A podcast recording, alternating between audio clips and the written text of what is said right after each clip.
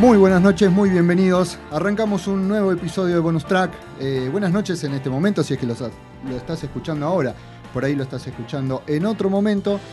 Hoy te garantizamos que vas a tener un programa que, no sé lo que, lo que estés haciendo en este momento, pero por un rato vas a dejar todo de lado, te, van a- te vas a poner a escuchar un poco de muy buena música y una muy buena charla porque estamos con un invitado súper especial. Vamos a, a presentarnos nosotros y, y después presentamos como corresponde a- a- Obviamente. al, al señor que tenemos acá.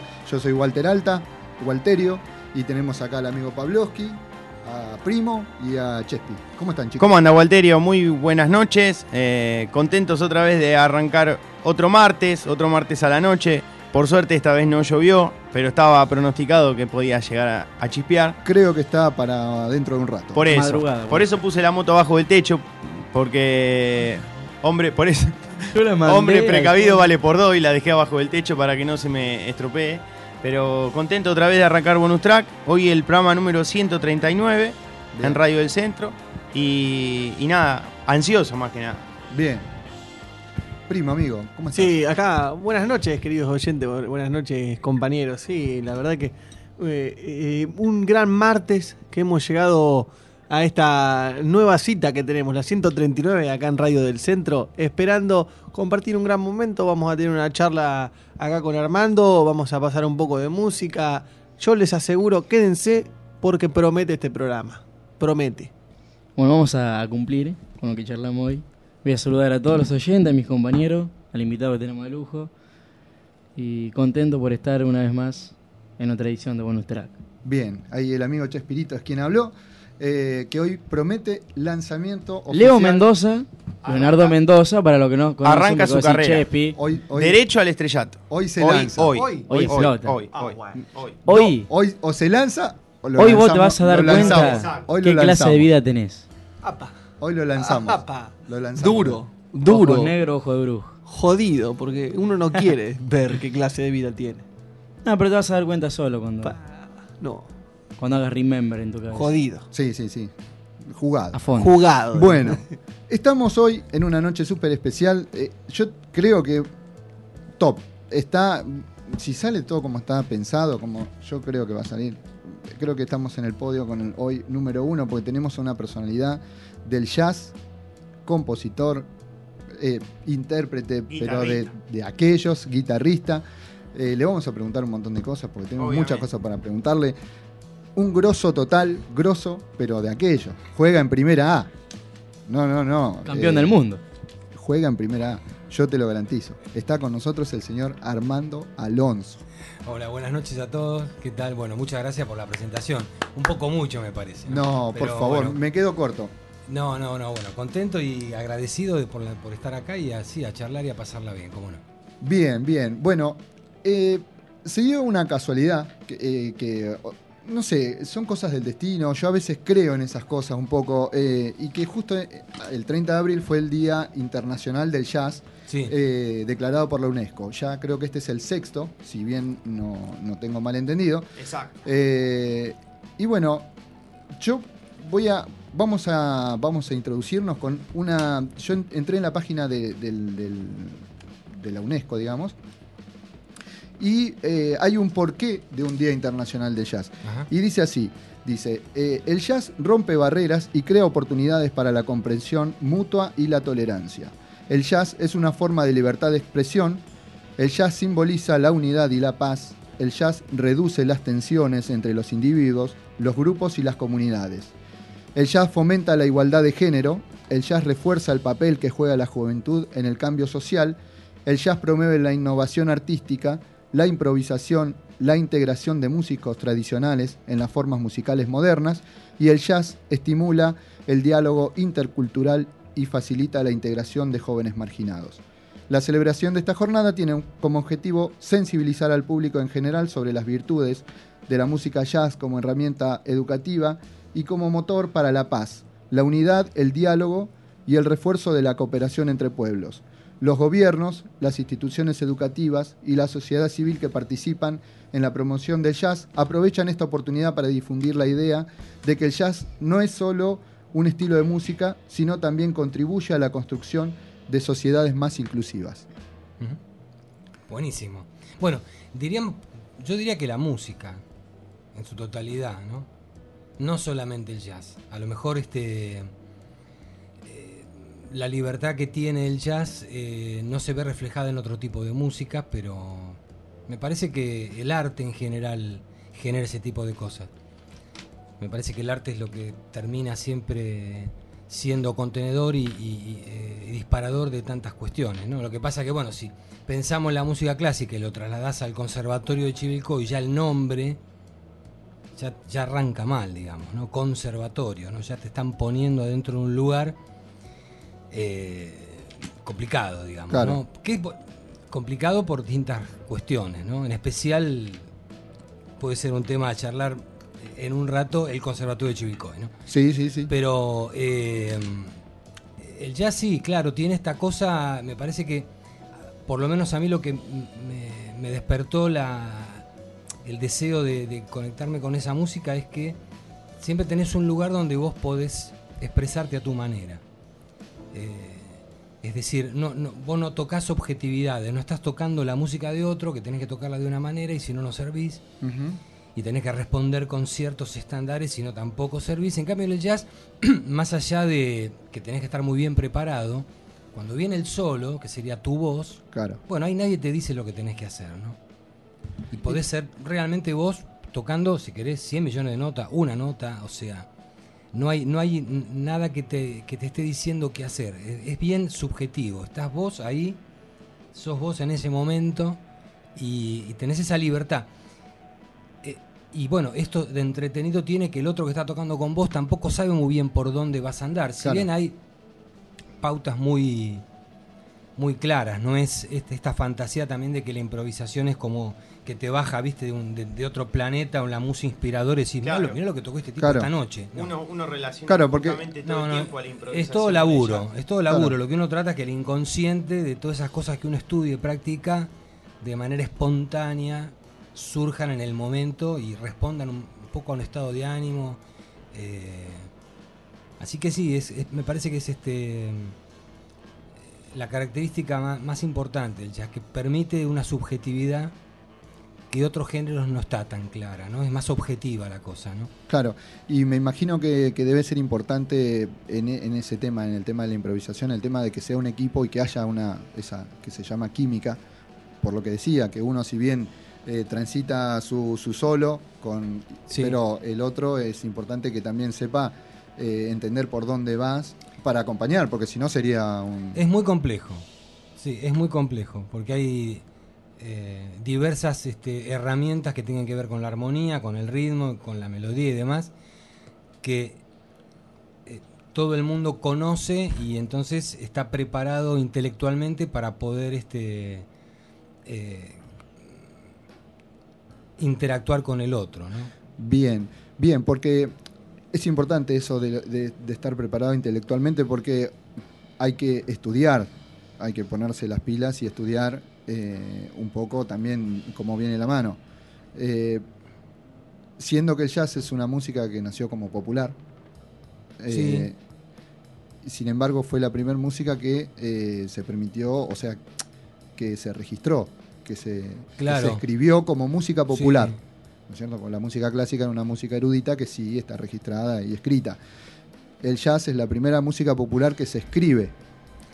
Eh, así es. Eh, en realidad para mí t- responde a dos cuestiones. La primera es que con, cuando surge el rock, ¿no? diríamos ya con los Beatles y demás, eh, los músicos de jazz perdieron mucho trabajo. O sea, ya no grababan la misma cantidad de discos, ya no tenían la misma cantidad de fechas ni giras, porque lógicamente la industria se dio cuenta que el negocio, eh, digamos, entraba mucho más dinero a través de, del rock que del jazz. Entonces la otra forma que encontraron de, de sustentar fue enseñando. Claro. Entonces ahí empieza. Y después, bueno, una cuestión también cultural americana muy inteligente, donde en cualquier parte del planeta vos nombrás cualquier tema de jazz y lo podés tocar, con un japonés, con que se te ocurra. Eh, digamos, culturalmente ellos han invadido el mundo. Tenés toda la, casi toda la música documentada, o sea, tenés libros de lo que se te ocurra. Cosa que en Argentina comenzó con la creación de la Escuela, la escuela de Música Popular, en el La de- 86. la de Avellaneda. La de Avellaneda. Una de las cuales usted fue fundador, Eh, eh, uno de los sí, fundadores. Sí, estuve ahí en el arranque, sí. Y y bueno, han pasado ya. ¿Cuánto cumplió la escuela? Como 30 años ya, y hay, hay mucho material ahora en tango, en folclore, escrito. yo leí, Y está buenísimo. yo leí por ahí que fue la primera escuela de el lugar, el primer lugar de Latinoamérica, de donde uno podía salir con un título de Sí. eh, músico de, de jazz, Eh, de claro, instrumentista sí, de jazz. Sí, sí, o tango o folclore.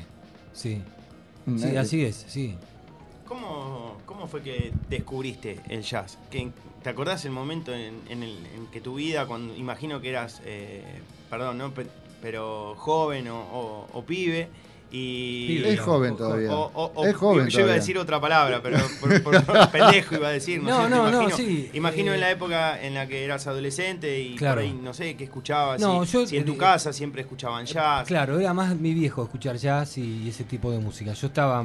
eh, siguen siendo grupos pilares para mí: Led Zeppelin, Deep Purple, Yes. Este, yo vengo de ese plano de escuchar a Spinetta eh, o Papo, por ejemplo, me parece fantástico, pero. eh, en realidad descubro el jazz viéndolo a, Walter Malosetti tocar por la, tocando en la televisión con el grupo Swing 39 y, y en realidad dije, bueno, yo quiero tocar eso. No sabía bien de qué se trataba. Eh, y así arranqué, ¿no? buscando después a Walter en la guía, eh, buscando el teléfono, llamarlo por teléfono, decirle si él daba clases o, o algo. Y, y así arranqué con él, ¿no? Porque imagino que no era el jazz algo común, digamos. Hoy día tampoco es fácil encontrar jazz en, en- en- Bueno, el- y en- no, en claro. algún lado, pero en aquel momento imagino que todavía sería mucho más difícil. Y, Sí, y sí, sí, es cierto. Estamos hablando del año 79.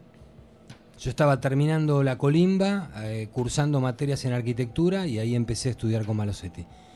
Eh, me, me cayó la ficha y bueno, por suerte la colimba me dieron la baja después de 17 meses y dejé la facultad y me dediqué a, a esto. de- Por suerte. Bueno, con Spinetta Jade se hizo una gran, digamos, una gran eh, difusión al jazz de alguna manera.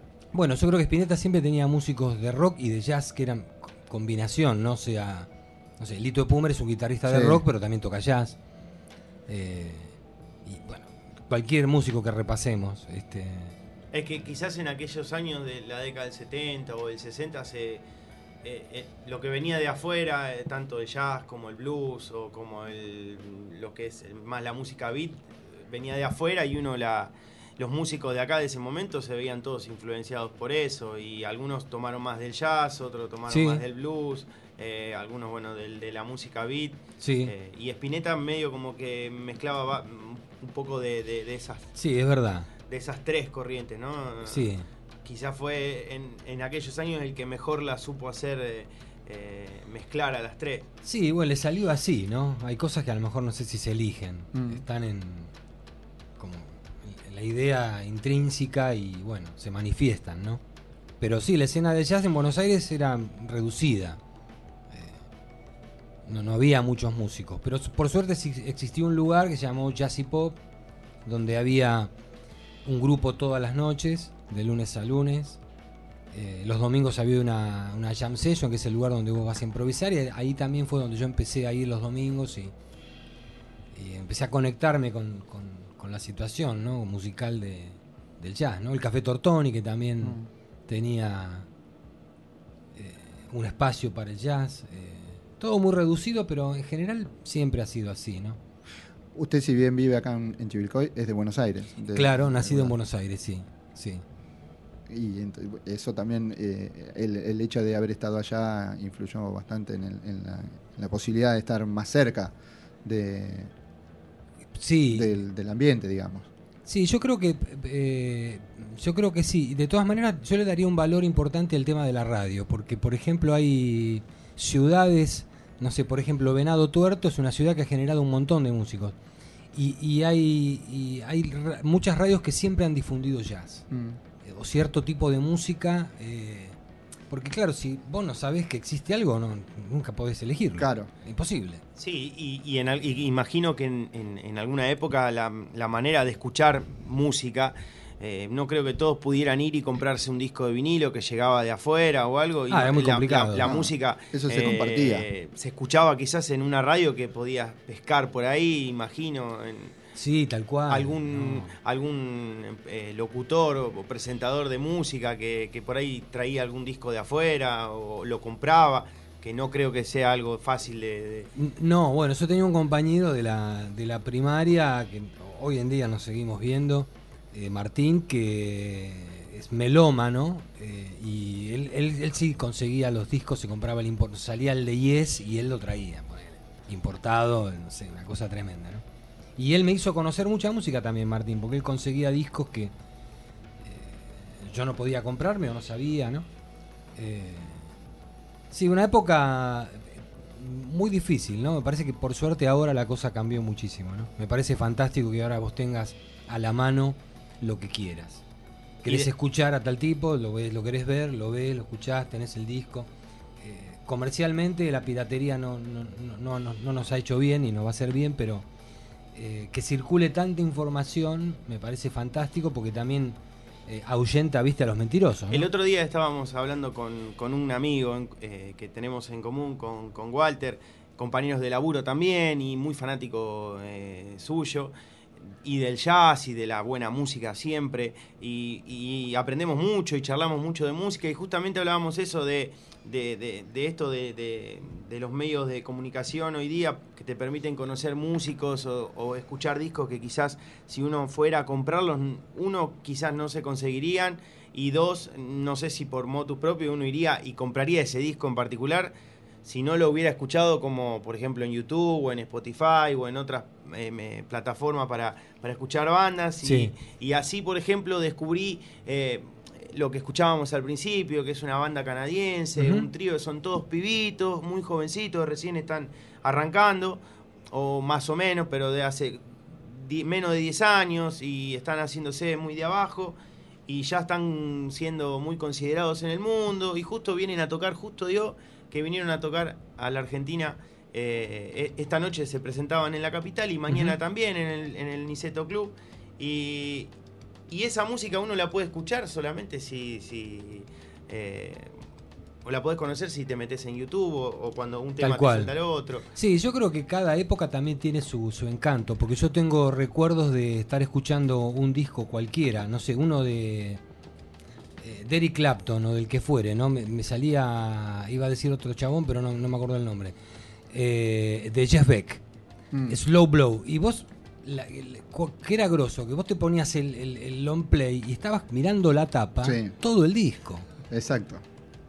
eh, imaginándote cosas y imagínate que el disco lo, lo escuchaba dos años el mismo disco a lo mejor pero y siempre con la tapa la dabas vuelta leer otra vez el personal y mirarlo al tipo la foto del chabón tocando Eh, estaba bueno también Sí, ¿no? sí. pero me parece que lo importante ahora es que eh, es todo más fácil eh, al poder tener acceso, ¿no? Que todo el mundo tenga acceso a algo. El que tenga un teléfono, algo que más o menos camine, se conecta a internet y tiene lo que antes no podíamos tener un montón, ¿no? O sea, yo dentro de todo más o menos zafaba, pero no quiero imaginarme algunos con menos recursos, Mm. cómo tenían acceso a, a cierta información, ¿no? En este caso, bueno, estamos hablando del arte, de la música, ¿no? Pero Sí. hoy googleás cualquier cosa, ¿no?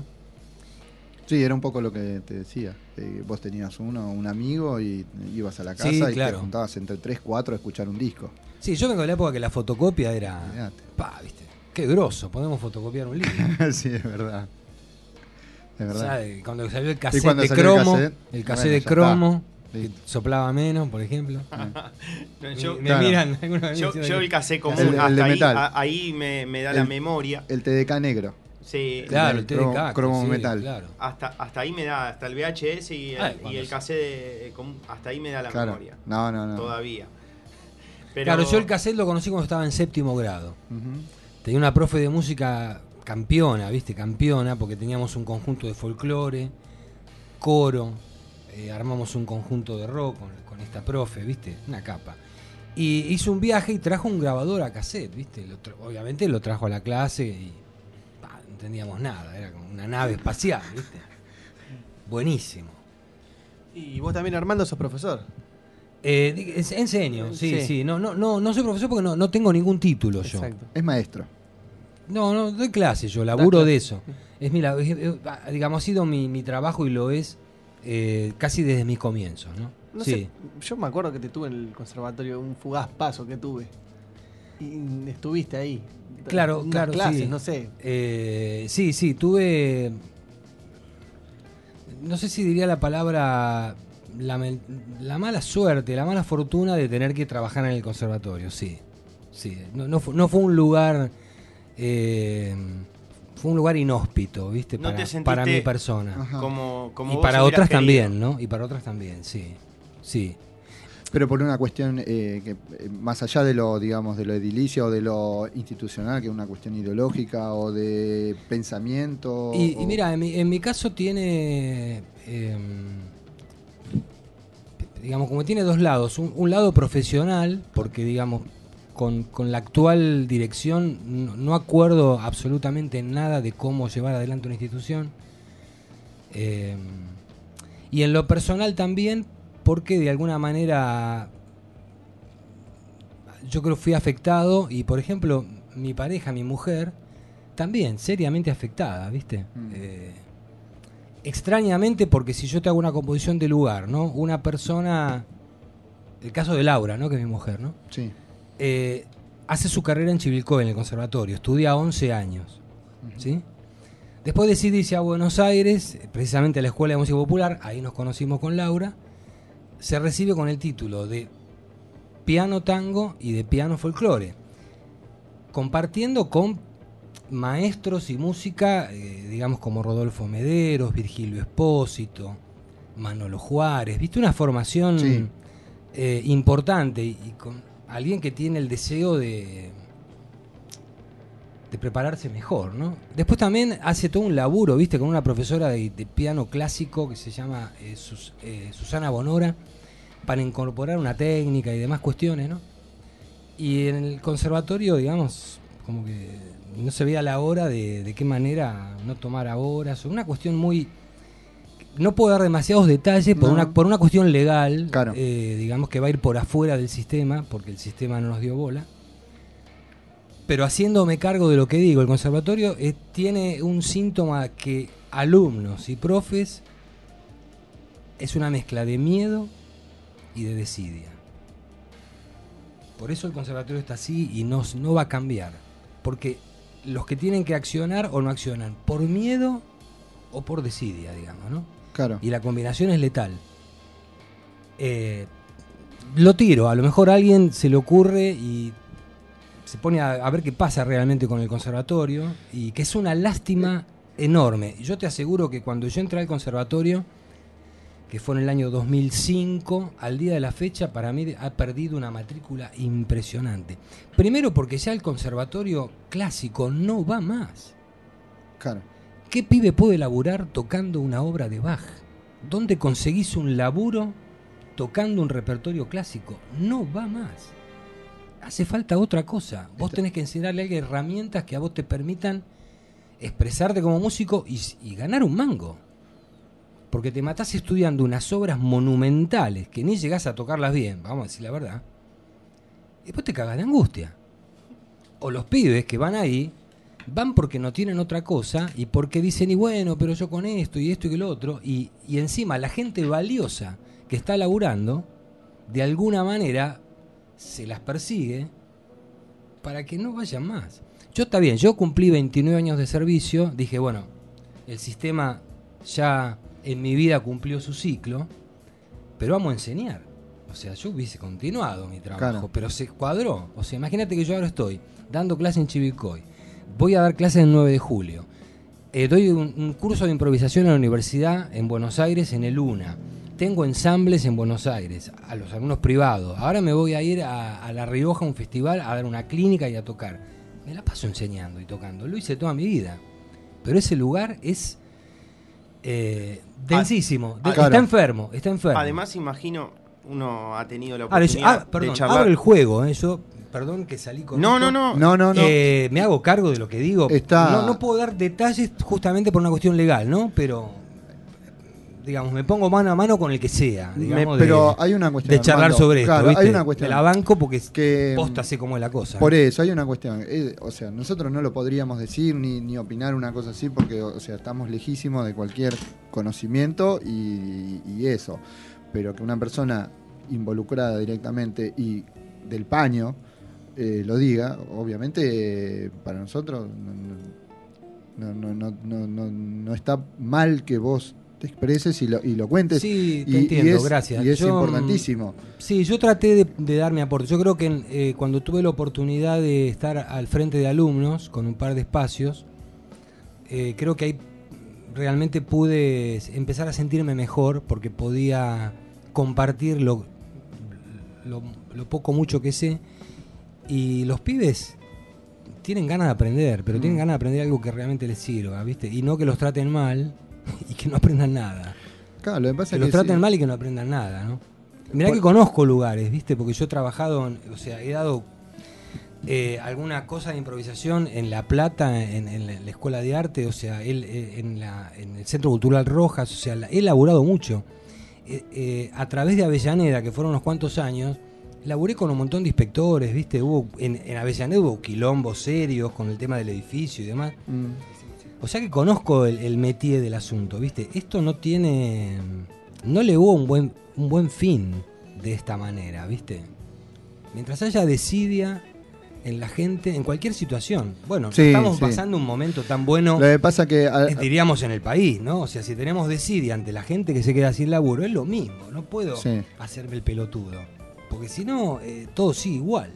No, mira, nosotros acá, la verdad, eh, siempre le ponemos. eh, el programa tiene su cuota de humor, vamos por, por Claro, distintos lugares. Después, después hacemos algo, No, algo no, más, más- no, más pero tranqui. yo te voy a decir. No, no, no, no, Perdón. no tiene nada que ver eso. Eh, pero nosotros acá siempre lo que decimos es que vamos a fondo. Y, y cuando tenemos que ir a fondo con las cosas, lo hemos hecho. Lo hemos y hecho. cada uno ha dicho sí. lo que pensaba Porque y justamente de una nosotros, manera cruda. eh, estamos en una época en la que podemos decir lo que uno piensa, ¿no es cierto? No hay Sí, que- claro. eh, estamos en democracia y uno Bueno, puede no sucede, tenemos en la el conservatorio oportunidad. no sucede eso. Ese es el problema. No Ese es el problema. Cuando hay. hay- Hablar con los pibes, no sucede. No sucede, porque están cagados en las patas. Y es una Porque verdadera el que levanta el pico, le empiezan a ver de qué manera le complican la vida, ya sea en la cursada o en lo que fuera. Miles de ejemplos hay y que justamente no accionan por eso. Y los profes, algunos serán los pelotudos, porque, viste, la pasan mejor. Pues así.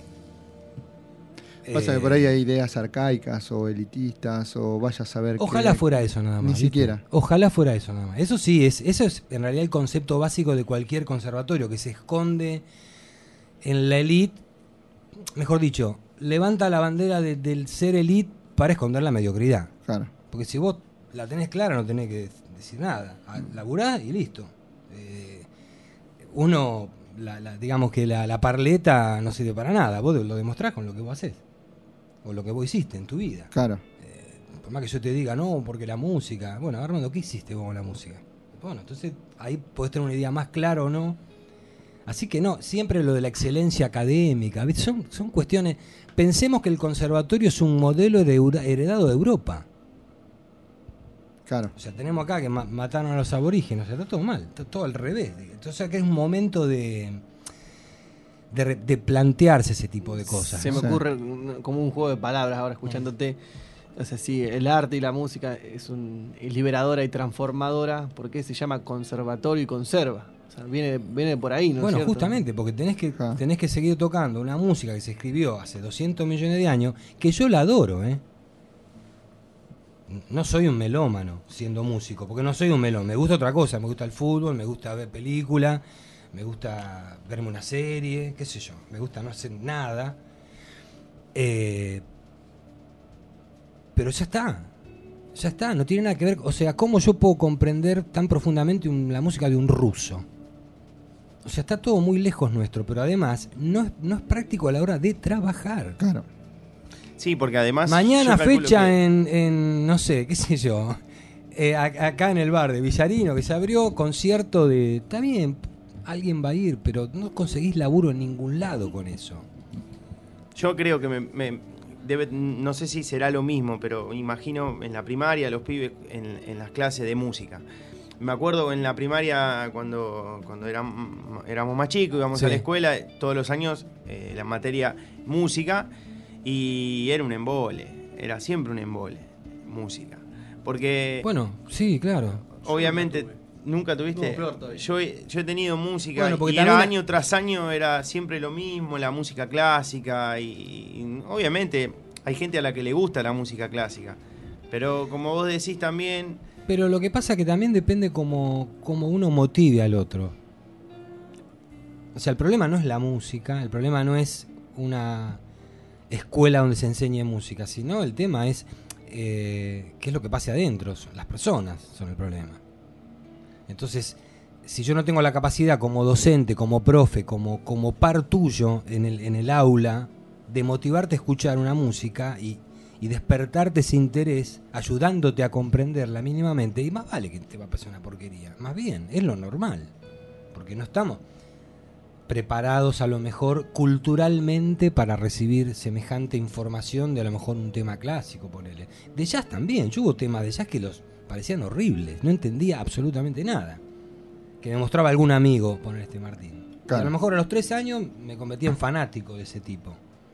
Porque bueno, fui evolucionando, me fui metiendo, pero... eh, bueno, es un tema que a mí me, me preocupa, me duele fundamentalmente, Mm. ¿no? Me duele porque...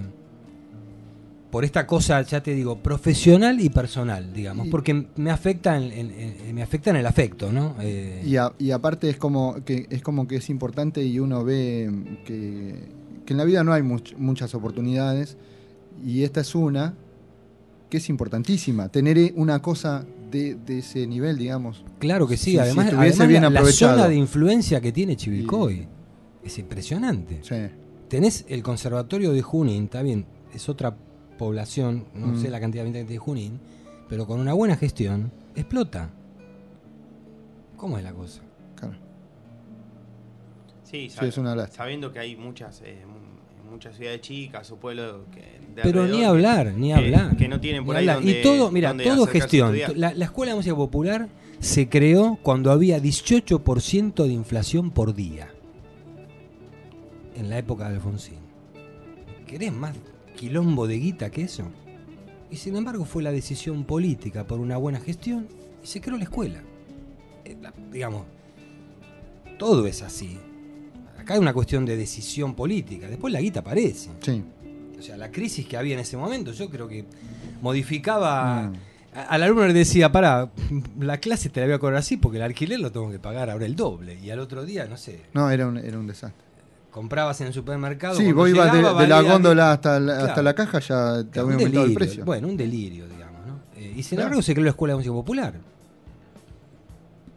Que, bueno, eso después genera eh, ya un presupuesto importante, ¿no? En, en la educación de la provincia. Que, bueno, también hay que ver eh, por qué no se crea, perdón, por qué no se crearon más escuelas de música populares, ¿no? Con esa característica, porque a- aparecieron algunas escuelas de arte con un formato similar. Hay una en Luján, creo.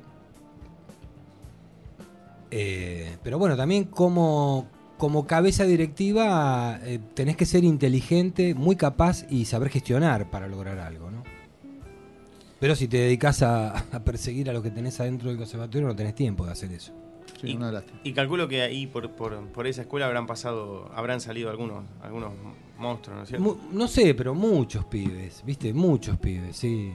Sí, muchos que hoy están laburando. Y una escuela que dio pie a que hoy existan en Buenos Aires un montón de escuelas de música.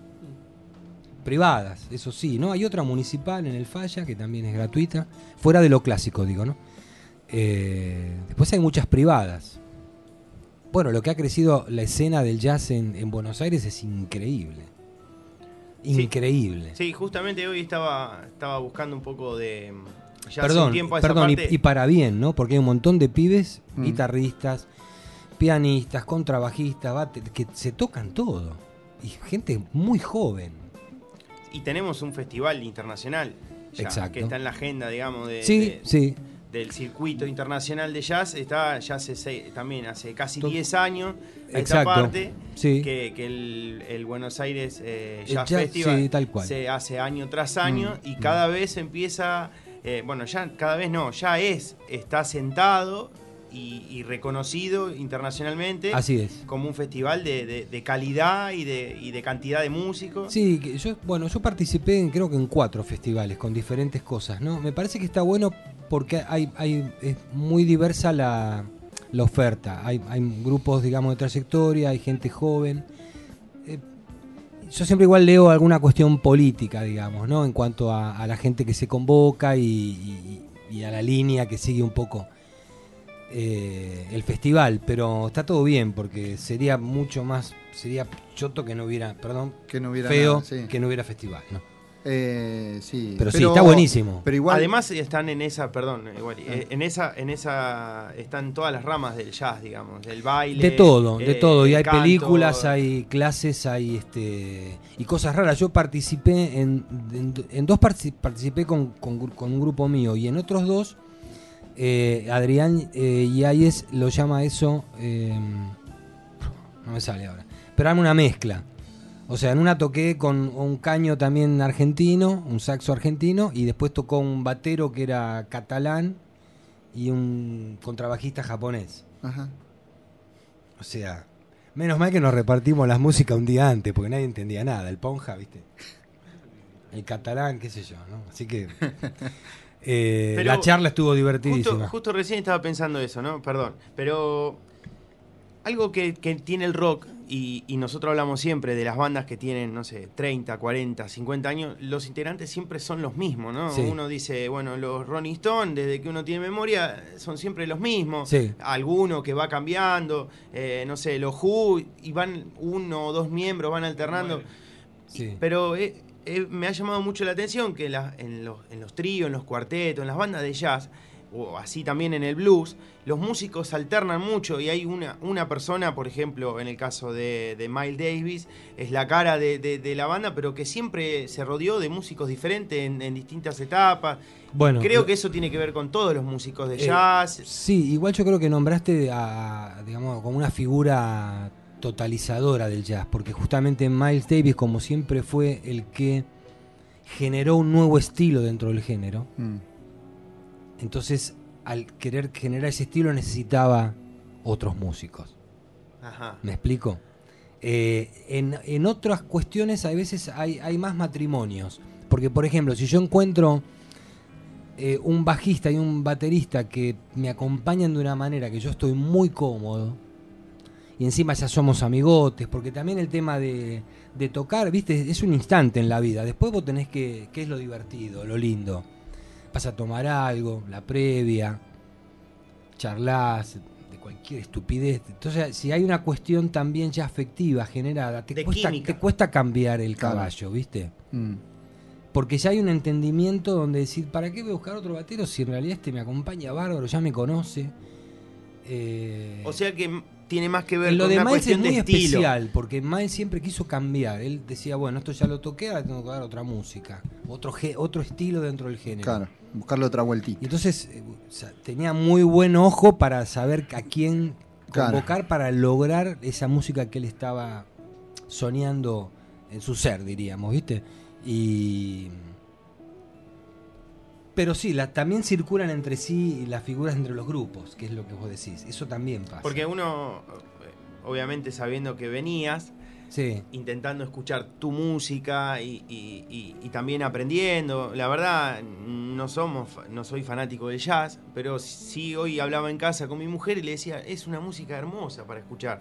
Si bien uno no es fanático, vos te pones, Bueno. te sentás y la escuchás y disfrutás de, de- de decir. Y uno, a medida que me van pasando los años, voy descubriendo y me voy dando cuenta que hay muchos sonidos que me gustan, que no conocía, que no es que no me gustaban, sino que no los conocía. Y hoy estaba escuchando toda la tarde un poco de jazz para, para estar un poco en clima sí. y leyendo sobre tu trayectoria y, y- y un poco sobre tu, tu biografía.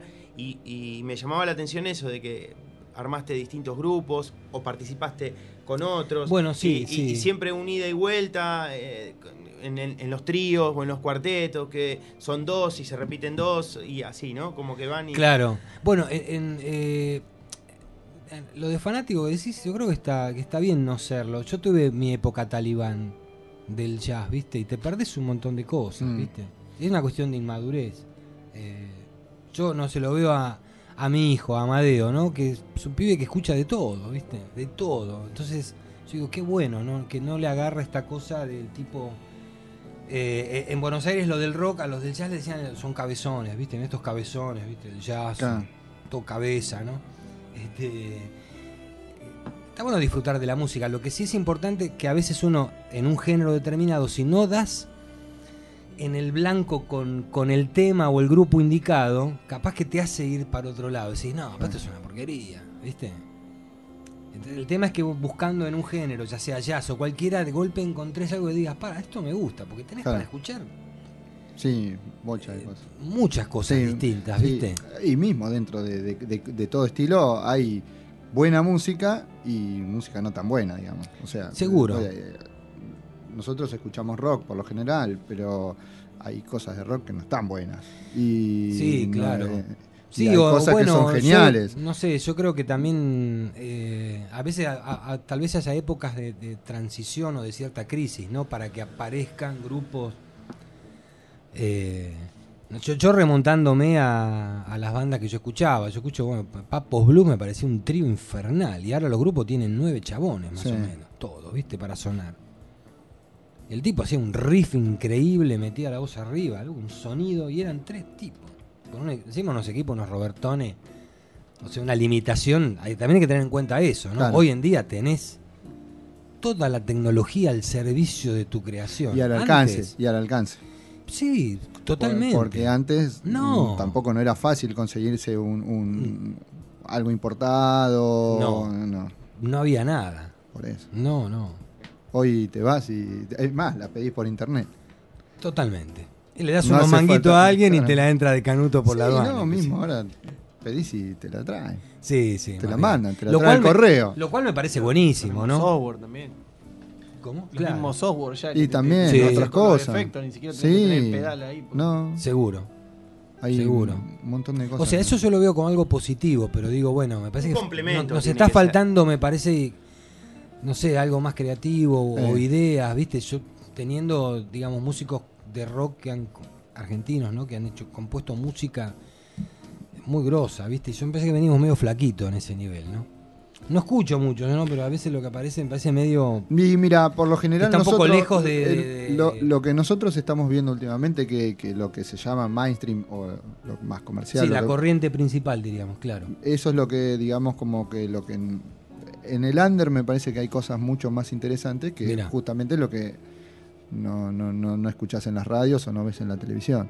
Y, y hay muchas cosas muy interesantes, pero ya te digo, tenés que buscar o tenés que tener alguien que te lo vaya indicando. Sí, claro. Eh, Viste, el boca a boca. Sí. Pero lamentablemente me parece que la parte comercial está, le está ganando mucho a, a la parte creativa. Y entonces ahí es donde viene el Bueno, problema. claro, porque también yo creo que hay una cuestión mediática y no sé cómo lo ven ustedes esto de que es importante alcanzar como la fama rápido, ¿no? Mm. Entonces como hoy fácilmente vos te producís un video, esto y lo otro, y entonces como que ya te parece que tenés, ya sos regroso. Sí, Porque yo a veces veo, Claro, veo, veo cosas que me gustan Sí. y cosas que no me gustan. Porque algo, uno chusmea, ¿viste? Por Sí. Facebook o algo, y a ver este ñato que toca. sí, sí, sí. Eh, ¿Por qué no? Y sí, ¿viste? Y digo, pa, o sea, a mí me parece feo, pero digo, ¿cómo hizo este guacho para tener semejante video? O sea, yo, eh, como vengo de la época del demo, Sí, que hacer un demo era un Claro, triunfo en Buenos tener- Aires, grabar cinta abierta, qué pinchar, ¿viste? ¿Qué editar? ¿Cómo editar? ¿Qué? Y digo, mira, todo el ¿cómo hizo para tener semejante kiosco? Pero el contenido no está bueno para mí. claro. Entonces, si yo estoy más preocupado por eso y no por el contenido, bueno, pasa en la educación también. Todos se preocupan en el nombre que tiene una materia, ¿viste? No vamos a ponerle Claro. elementos constitutivos de las naciones que se conjugan en el universo. ¡Wow, qué grosso! Bueno, pero contámelo, ¿cómo vas a dar y qué contenido le pones adentro? claro. Pues con el nombre no hacemos nada. Entonces, si yo voy a mejorar el conservatorio porque pongo un cartel concheto, este, moderno de cada lado, pa, está buenísimo. Pero ¿y Está adentro bien. qué? Claro, viste, mucho cartel, pero adentro no pasa nada. Este, entonces, tal vez pase eso con la música, ¿no? Yo creo que el secreto está, o el mensaje que yo doy permanentemente, que es el que me doy a mí mismo, porque si no, no, no sigo adelante, que laburar. Uno tiene que estudiar, practicar, la, estudiar, practicar y practicar y practicar. Y generarse los espacios también, ¿no? Eh, Tiene que ver mucho con lo que, con lo que nosotros hablábamos este, hace poquito, y era con, con lo importante que es eh, lo que se ve. Y, y un poco eso el, el éxito por ahí de lo de YouTube. Y le decía a Pablo, le digo, a veces uno está más preocupado en comprarse una televisión de 800 pulgadas Sí. con 4K, que Sí, se vean, Y el, bueno, pero el para- lunar que tiene. pero para ver Pero- el fútbol un poquito está, Está bueno. bien, Claro. pero ¿y si la parte del sonido? ¿Y si no se escucha? Le, tiene Bueno, un parlantito así, hago- no te hago- interesa. Hago, esta prueba, que es, me pongo música en vivo en, en YouTube, por ejemplo, y dejo de mirar y escucho a ver qué me parece. Claro. El efecto visual es poderoso. Por eso, porque es muy importante. Yo toco sentado, ahora me da fiaca, ya estoy. Mi, mi hermana me dice, pero tocar, man, tenés que tocar parado. Porque tenés otra onda, no estás ahí sentado, ¿viste? Digo, sí, ya sé que es otra, otro look. Claro. chabón parado, sin hacer teatro, porque también podés hacer cara, ¿viste? Eh, Estudiás un poquito la carita si querés y acá le mandás. la gente se lo cree, bueno, pero está en tu mala intención de engañar. Pero, y a veces es que digo, claro, no me gusta cuando dejo de mirarlo. No me, no me, no me seduce tanto como verlo al tipo. en- no sé si les pasa a ustedes eso, o si hicieron la prueba, ¿no? No, pero sí No. trato de. de- Eso. no me, la verdad no soy mucho de, de escuchar mirando Ah, YouTube. está bueno. Soy de, de escuchar mucho Sí. música y escucharla. No, Claro. yo escucho. Yo lo que, lo que me pasa es trato de, de- de- de pescar los instrumentos. De, trato de ver si los puedo diferenciar. Ah, está bien. eh, a ver si me doy cuenta de mm, qué escucho por un lado. Es una, una pavada, ¿no? Pero qué escucho por un lado, qué No, escucho está por otro. buenísimo Y tratar de, de separar los instrumentos, a, a ver que, si está sonando un teclado, si está sonando un piano, un Ah. bajo, una guitarra. Digo, a ver si No, le puedo prestar es atención si digo, si el bajista es un buen no tengo, eh, en mi humilde opinión, si el bajista es un buen bajista, si me gusta cómo toca el bajo. Como que de un tiempo a esta parte empecé a prestarle más atención a eso y no tanto al- a, lo, a lo que puedo ver en cuanto a escuchar música, ¿no? Sí, aparte una escucha de movida, la melodía es lo que más se destaca y demás. Cuesta más fijar la atención en la base, por ejemplo. A veces, bueno, Claro. ¿qué hace la batería? ¿Cuándo usa el bombo? Mm. ¿Viste? Es- y Pero, además... cuando, pero bueno, no sé si hay que ponerse tan cabezón para escuchar, pero digo, bueno, como... como No, pero a veces hay que buscarle la vuelta para, para eh, como uno. Porque si bien decías, no, el ser fanático. eh, antes de empezar a hacer eh, este programa con Walter y con los chicos, eh, hace algún tiempo, no tenía una cultura, yo le digo así, ¿no? Una cultura musical amplia, ¿no? Sí. escuchaba, me- yo me decía, era fanático de, de tal banda o, de tal otra, pero se me cerraba todo ahí, como que había dos millones de cosas aparte de esas dos Sí. para escuchar y que no las conocía o no les prestaba atención y me cerraba en, soy fanático de Los Piojos, por ejemplo, Sí. o soy fanático de los Guns N' Roses, siempre digo lo mismo. Y cuando empecé a, a, a laburar con, con, con Bonus Track y empezamos a escuchar una cosa y escuchar a otra, y después a veces me daba cuenta que eran las 3 de la mañana y todavía no había decidido qué íbamos a poner para el programa de la semana. porque Claro. Estaba escuchando música, escuchando música y, y, viste uno. Y ahí empecé a escuchar y empecé a prestar atención a, a un bajista, a un guitarrista, a un baterista. Y no tanto a una banda. Tal es así que hoy no tengo una banda que, que digo, soy fanático de esta banda y me, Claro. me, me vuelvo loco. No, ahora y Sí, o también te puede pasar que de un disco te gusta un tema o dos Mm. del disco nada más.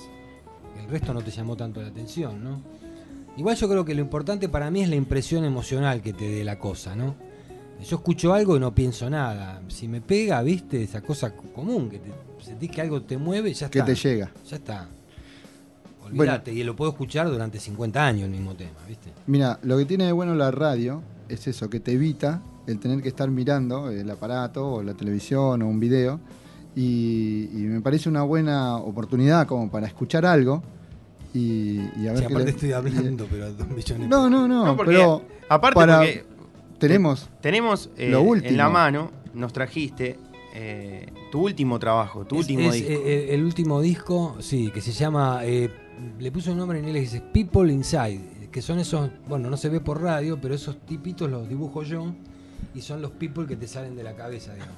Digamos, todos los lagartos que tenés adentro salen por ahí, ¿no? Un disco, bueno, eh, muy contento. Grabamos con el cuarteto de acá de Chivilcoy, con Rodrigo Cañone en guitarra, con Nicolás Benagui en bajo y Agustín Barbier en batería. Y como invitados están mi hijo, Amadeo Alonso, eh, Javier Malosetti, eh, Carlos Lastra y. eh, bueno, me, me está faltando ahora. eh, claro. Ana Archetti, que toca el acordeón y canta. Buenísimo. Y bueno, un lindo disco. Hay un, un tema, justamente el que está Javier y con Amadeo también cantando, que hay unas cuerdas, un quinteto de cuerdas también, eh, que los- lo arregló un amigo mío, a- alumno de, mucho tiempo, Ariel Goldenberg. Así que ¿Ese cuál es? el- la balada que está, que está Javier Malosetti, decís, Sí, esa se llama Freezer. Freezer. Es tranqui. El, el de lo- el de los lagartos es- está en. El- claro, ese el- está el en, el en autopista. Está, está en autopista, sí. Vamos a escuchar, vamos, Vamos a escuchar vamos a ese, escuchar dale, dale. Y, y- y vamos Bien. a preparar el segundo termo con agua caliente para Sí. hacer una segunda vuelta de mate. Pues yo tengo un par de cosas más para y, me gustaría, para, para volver, está la tanda, digamos, para antes de volver, vos nos dijiste que te gusta de Zeppelin, Deep Purple, que, que elija algo para escuchar algo que lo que te gusta. Bueno. ¿Qué te gustaría? Así ya lo vamos buscando. Y por ejemplo, eh, buscar cualquier tema de Fireball, del disco Fireball, y, y de Led Zeppelin, eh, eh, Led Zeppelin, el del el disco que tiene el Zeppelin. eh, El dos. El, el uno, dos. el primero. El primero. Sí. Cualquier tema de eso. Va, Bueno, dale. vamos a escuchar Fireball, entonces igual. Vamos a un tema del último, del último eh, álbum de Armando Alonso, que ahora le vamos a sacar una foto y lo vamos a subir a, a Facebook para que para que digan- para que nos crean. Sí, bueno, está, la- verdad, está venta siempre en librerías Adagio. eh, me lo pueden pedir a mí por cualquier vía que tengan a mano, por internet, o cualquier presentación. Así que, que lo así- quiera comprar. Así que vamos a escuchar un Dale, poco y así, para que el que no lo conoce, estamos hablando con Armando Alonso. Para que vean de qué estamos Eh, hablando. Esto no es mentira, es uno, un, un exponente eh, importantísimo del, del- del jazz y ni hablar de la música en Chivilcoy, que para nosotros es un placer que esté con nosotros y esperemos que la esté pasando bien. Y de ustedes del otro lado, quédense, que vamos a escuchar un poco de música, tomamos un respiro, preparamos el segundo termo de mate y enseguida volvemos.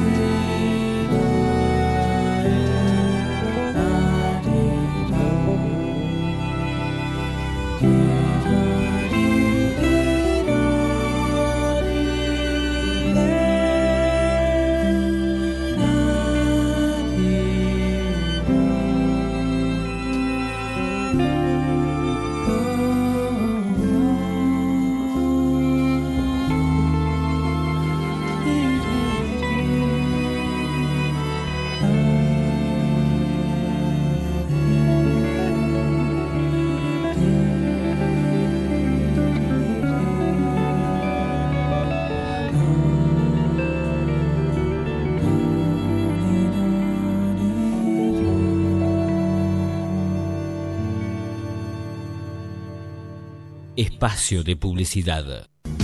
Hay momentos para pasarlos en familia, con amigos o en pareja. Y esos momentos serían perfectos en el Villa Resto Bar. Café, hamburguesas, pizzas, picadas y la mejor cerveza tirada. Avenida Villariño 209. Delivery 02346 15 52 15 57. Es tu lugar. El Villa Resto Bar. Mary had a little lamb.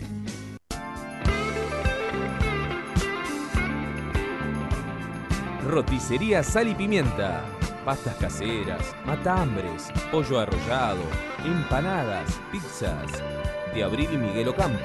Encontranos en Bransen 266. Llámanos al 02346 15 55 24 82. Para que esta noche sea con un toque especial y diferente, mejor que sea con Sal y Pimienta.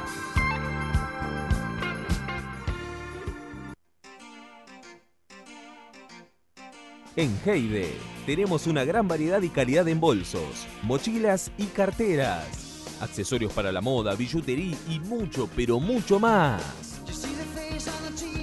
Regala Heide, vas a quedar bien. Remises Pueyrredón. Viajes de corta y larga distancia. Unidades nuevas y excelente servicio las 24 horas. Llámanos al 43 51 44 o 42 88 80. Avenida Sarmiento 7, Chivilcoy.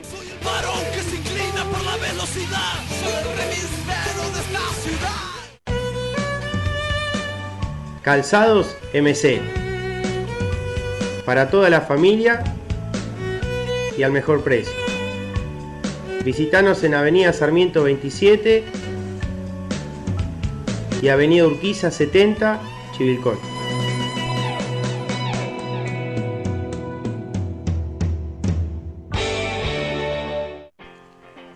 Kiosco Euse.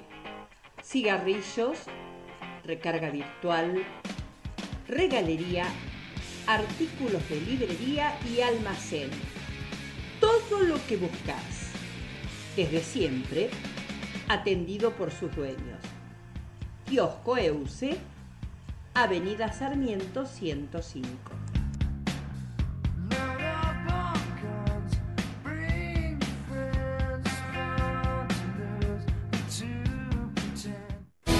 Verán otra vez tan cerca de vos. Ese calor es este encuentro. Otra vez juntos, siempre juntos. El momento es la emoción. Siempre hay un lugar donde quiero estar.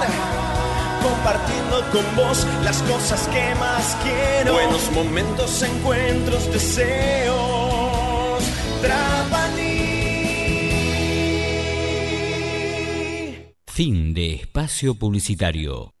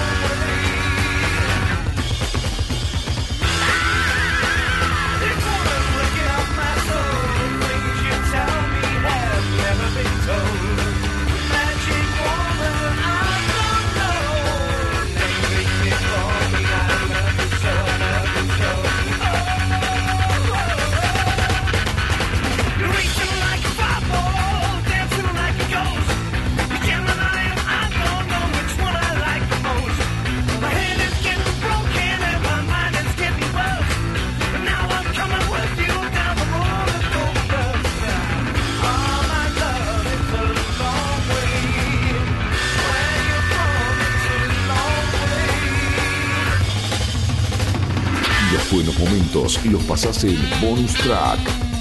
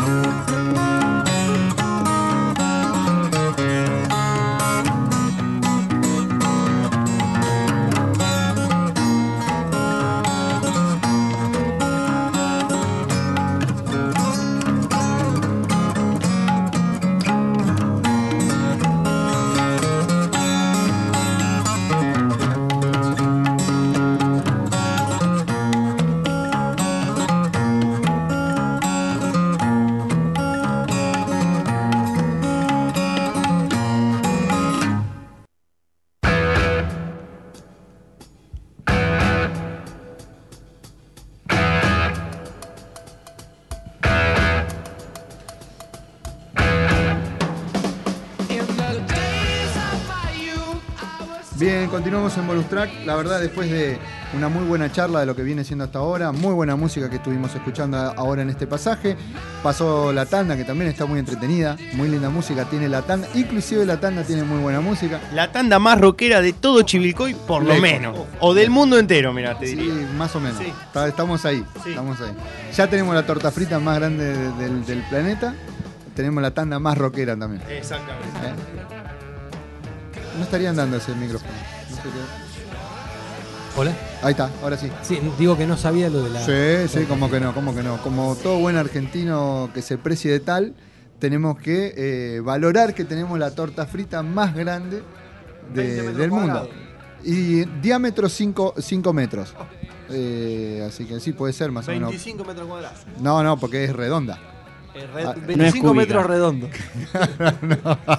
Claro, sí, sí. Cir- Circunferenciales. Sin diferenciales sería. Claro, claro, claro. Tenemos, es circular. es- es- Bonus Track no solo se centra en la música, sino además tenemos un conductor que hace viajes eh, por la provincia de Buenos Aires, o por lo menos hasta donde le alcanza la plata para pagar la nafta. Sería el Iván de Pineda. Y la semana pasada nos Que contó la historia del Claro. festival de la, la fiesta de la, la torta frita, en la es ciudad Mercedes, de Mercedes. por supuesto. Y este fin de semana que pasó, Bueno. te fuiste para 9 de julio. Vino Ah, contentísimo. Me imagino que también suponete que si en un par de días no se comió y se pone más durita, la usás ya después como plato volador. Y- o sea, para jugar en la playa. Al tejo, al tejo. ¿No? Al tejo, sí, Sí, sí, sí, espectacular. Sí, esa- esas las que son finitas y que, que después son como frisbee, digamos, Sí. esas son las que hacía mi vieja. Tazo. Claro. ¿Te acuerdas de los tazos? Sí. Tipo Viste que hay algunas que son más esponjosas, digamos, ¿no? Que Claro. después se ponen como suela de zapatilla esa. Se dice que, que eso tiene que ver con que le, algunos le echan bicarbonato, puede ser, no sé, entre otras recetas. Hay, no- hay mucho, hay no mucho sé hacer secreto. torta frita. Hay mucho secreto. Nadie te revela el verdadero secreto de la torta frita. No es fácil, ¿eh? Es por eso que no todo el mundo le sale igual, Es como el Gancia Sudaca. más o menos. Una cosa Pero eso es veneno. bueno, nada. Es veneno eso. No, y lo tomamos veneno en estamos acá todavía. veneno en botella. Eh, estamos acá todavía. Es verdad. Bueno, continuamos acá con el amigo. Este, ya estamos, ya es el amigo Armando Alonso. Recién estábamos eh, hablando y él nos estaba contando que le tiene un cariño un- especial a, a Radio del Centro. Claro, sí, porque fue el primer lugar donde eh, sentí que alguien me daba bola, digamos, en Chivilcoy en el sentido musical, ¿no? En un programa que tenía Cristina Falcone y estaba, creo que con dirigiendo la radio y operando en ese programa Alcides de Cunta. Y bueno, ahí arranco mi, mi vida musical en, en Chivilcoy, ¿no? Encontré en Alcides y en otras personas eh, La recepción. la recepción y el apoyo incondicional para hacer lo que quisiera, digamos, ¿no? Y de hecho fue una tanda importante que, que hicimos, eh, que ar- arrancamos con un, un- un- dos trabajos de Daniel Muchu, de hecho en DVD, eh, digamos que se proyectaban y con música en vivo mientras se veía esa película. Después en ese mismo ciclo vino Walter Malosetti, lamentablemente fallecido. Después vino otro guitarrista tremendo, Aníbal Arias, de tango, fallecido con el, con el marinero Montes en bandoneón. Eh, figuras este, tremendas que, bueno, estuvieron en Chivilcoy, en sala llena y, y la gente pudo escucharla. Eh, y en realidad después también, bueno, por eso que para mí es, una radio que para mí tiene, siempre estoy muy agradecido, ¿no? Eh, a, a la gente que, bueno, se acercó sin ningún tipo de interés, ¿no? O sea, no, no, no, no había un negocio ni, ni nada por ni nada por el estilo, ¿no? Pescamos una nota que había salido en, la revi- en una revista hace, hace unos años, la, la estuvimos leyendo y justamente hablaba de ese ciclo que había permitido la visita de Walter Malosetti a Chivilcoy, un, un maestro, una leyenda de, de- de- Sí, bueno, de eh, la eh, música yo- en yo, eh, Argentina. Walter es el, el responsable de toda la escena del jazz, eh, por lo menos de Buenos Aires, digamos. ¿no? Ujú. Pues el primero que, aparte fue el primero que enseñó. O sea, donde, cuando no había nada, él ya enseñaba, ya tenía algún método, tenía algún libro, eh, un deseo enorme de compartir lo que él sabía y de transmitirte, sobre todo esta cuestión de... em, de querer a la música, viste, de no, de no verte tentado por otras cuestiones, de ser fiel a lo que vos querés hacer y insistir con eso.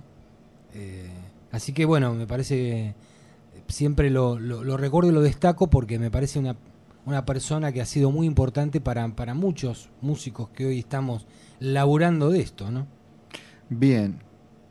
Y yo te quería hacer una consulta, porque, bueno, entre, entre otras tantas cosas de lo que, de lo que has hecho, y yo estuve mirando por ahí, hay un documental en el cual hiciste la, el tema de la banda de sonido que se llama Bacareza. Sí. Eh, está muy bueno para verlo. Está, está muy interesante, aparte la, la banda de sonido. Y lo que yo te quería consultar era Grabamos gra- gran parte de la banda de sonido, la grabamos acá. acá, acá mismo. acá donde estamos Sí, en nosotros en, unas este momento. condiciones, este. límite, límite, pero buenísimo. No, no, Sí. pero. ¿no está- Acá, sí, sí, con Agustín Manabela y Bayo Teiza, sí. Mirá, Esos fueron los técnicos, diríamos. Sí. no, no lo sabía. Eh, y, y lo que yo te quería consultar en realidad era si, si vos eso lo.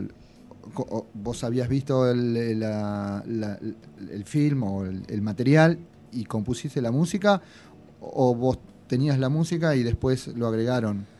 Eh, yo, en realidad, no- fue la, la- la primera y la única experiencia que tuve a- hasta ahora de poner una música así para algo filmado, digamos. Sí. Eh, no, yo primero lo que hice fue eh, trabajar mucho con las imágenes de ya de, de- de la película, Ah. digamos, del corto. Sí, sí, sí. sí. Eh, Y entonces sí, ahí a lo mejor recurrí a algo que ya tenía compuesto y que me parecía que daba... Y lo demás lo iba, iba con la guitarra en mano, iba viendo qué podía sonar y... y, eh, la, la mayoría es original para... Para, la, Sí, para, el, para el documental. sí, tal cual. Y sí. yo, yo te lo consultaba porque yo lo vi y está buenísimo porque la, por eso te, te- te preguntaba, porque las partes donde son más oscuras, digamos, que tiene esas partes oscuras Sí, sí, sí, y es- es tiene la parte más, este, digamos, más coloquial, eh, por ahí una... eh, pero la parte oscura con esas imágenes y esa fotografía de, de los lugares con, con viejo y humedad y la música pesada, eh, es, es la, Bueno, la verdad bueno, que es eh, bueno, no no muchas pesada en- no pesada en- Te sea, entiendo. con peso no con peso específico.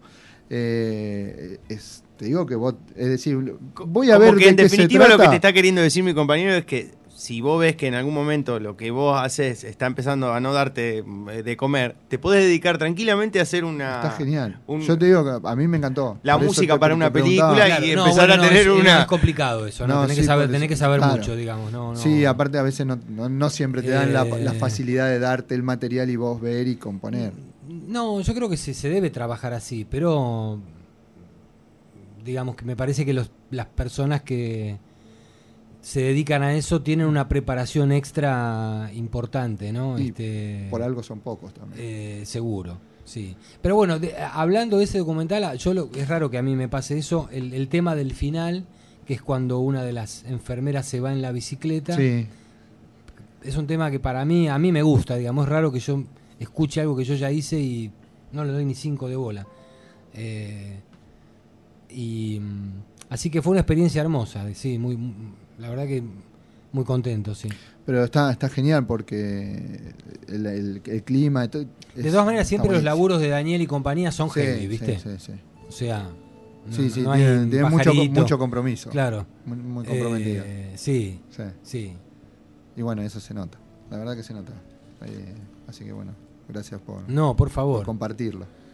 Bueno, no lo queremos, no queremos. Primero le queremos agradecer por El la visita soy yo. a, a, a Bonus Track, a Radio El Centro, más sabiendo ahora la historia de, de- de una unión eh, de, de años ya con Radio El Centro. Eh, le vamos a contar a, a la gente que Armando Alonso, porque nos escuchan a través de internet, Armando Alonso va a estar el sábado 13 de mayo. ¿Sí? Exacto. En Virasoro Bar, eh, esto es un club de jazz, eh, junto a Peicere y Sebastián Madariaga. Peiseré, Madariaga y Amadeo Alonso. Por eso se llama eh, Alonso Estéreo Trío. Bien. Porque tenemos canal Ah, izquierdo Alonso, en el Nosotros- centro. Yo me considero un, Sí. un admirador de su hijo. Lo, lo Qué vi, bueno. Lo vi cuando, cuando fui a ver a, acá, a Westergel, cuando ellos eh, eran eh, chiquitos. hace algunos años Sí, en, el en el tiempo. Teatro de la Cueva Cuatro con los años, chicos de tres. Sí, e- es muy pibe Arm- Amadeo, pero es una bestia. Yo lo, yo lo vi tocando junto con, con- con Armando y con Malosetti. Y con Claro. Lo- con Javier. Con Javier, sí. sí. La verdad que sabemos que estudia, en- este, él está estudiando mucho en Buenos Aires, anda mucho por Sí, allá. sí, También está- quisiéramos que algún día venga Y bueno, eh, hay a- que- acá y, hay que y que invitarlo. hagan un desastre con sus guitarras, la verdad. Los videos de ¿cómo él no? y, y ¿Cómo cómo, no? Está bueno. y cómo, cómo juega él con la guitarra es una bestia. Yo la verdad que lo admiro mucho y sobre Bueno, todo lo admiro porque es muy, es muy chico todavía. Para mí, en, en- a mi entender, es muy chico y tiene toda la vida para... para- Seguro. para hacer Creo que lo importante de, cosas. Am- de Amadeus es que tiene una enorme pasión. Entonces, eso hace que es el motor para todo, me parece, ¿no? Mm. Cualquier cosa que vos hagas, ¿no? No, no- no tiene que ver con ser cirujano o, o músico o lo que fuere. Es tener pasión, como una cosa que no podés renunciar porque eso que tenés adentro es un, es un motor que tiene una fuerza que eh, no lo tiene otro, otro sentimiento, me parece, ¿no? Así que después lo demás viene, viene lo que tenga que venir, ¿no? Este, después hay que trabajar, ¿no? No, no es tan Claro. complicado. Todo es laburo. Bueno, genial. La verdad. No, con un- Mejor reflexión. Eh, esto podría haber sido, le faltó el café o algún whisky o alguna cosa para haber sido un café con No, ser. el, el mate estuvo buenísimo. Eh, el mate amargo, fundamental. Buenísimo. Y aparte Eh, no el toque de mm, edulcorante, Edulcorante. un touch así gentileza. como- Arrancamos más amargo y le fuimos poniendo un poco de, de, Gentileza de mi mujer. dulzón a la, a a noche. Eh, No, espectacular, un- espectacular. eh, el mate H10 podría ser de Hileret.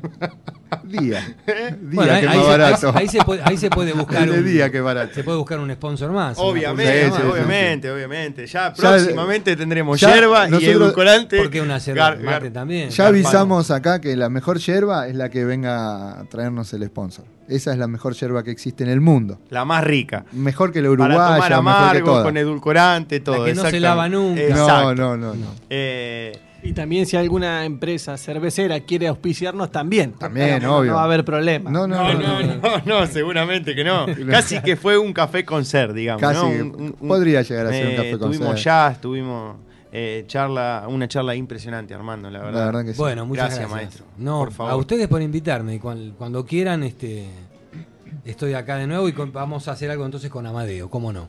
Y la verdad que, mira, yo, Lo nunca lo pude hablar con él. Que no esté cursando, vemos cómo Nunca lo pude hablar hacer. con él, pero cuando estábamos los sábados en radio local, hace un tiempo, hasta uno de, de mis, de mis mayores deseos era que él, estando en Chivilcoy, formara parte de, de- de- de este programa. Mirá qué bueno. Así, así te digo nomás, ¿no? Mirá qué bueno. Una cosa que muchas veces me cruzó de algo que seguramente en algún momento lo vea y se lo proponga. Y, y por ahí se dé, por ahí no. Que, Está buenísimo, Que está él buenísimo. con su talento pueda venir a, a Bonus Track a desparramarlo, a tirarlo arriba de la mesa, así como quien no quiere. Qué bueno. Pero es algo que, que en algún momento se lo vamos a, a proponer. Por eso le vamos a hacer la invitación para ver cuando pueda venir.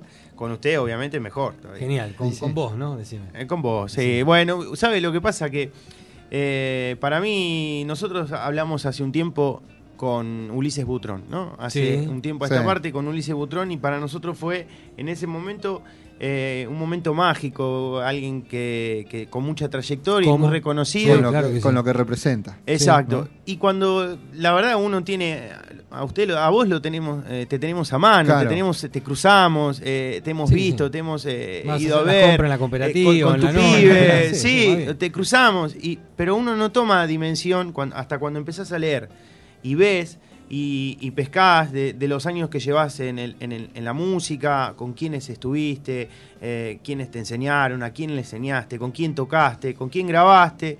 Y ahí decís, pero la pucha, entonces el hombre que va a venir la semana que viene a Bonus Track no es eh, un vecino más de Chivilcoy. Es una, como pusimos hoy, eh, un intérprete eh, importantísimo dentro de- de- del jazz en la Argentina que hoy por hoy empieza cada vez a ganarse un lugarcito más y también va a ser gracias a vos cuando esté ahí arriba. Bueno, te agradezco las palabras y la invitación a todos, la pasé bárbaro. Así que cuando quieran, avíseme cuando tengan el sponsor de cerveza. Ah, sí. Y ahí arrancamos entonces. Bien, bueno, genial. Eh, vamos a cerrar con un tema más de este disco que, que tenemos acá. Lo vamos a sortear. Vamos a sortear. Lo puedo elegir yo, porque lo quiero, Eh, por- le quiero prestar atención a este. Bueno, bueno. Puede ser. Sí, Hay un supuesto. tema que es el track 7 de este disco que se llama Armando Alonso eh, en cuarteto, con, con invitados impresionantes. Eh, es el último disco de Armando Alonso y hay una canción que es el track 7, se llama Cuando la muerte decide tu destino. Pará, porque eh, vos elegiste este, pero hay otro. Eh, este dice cuando la muerte decide tu destino. En el anterior, en Autopista, tenés otro tema que es cuando estás tomando mate Sí.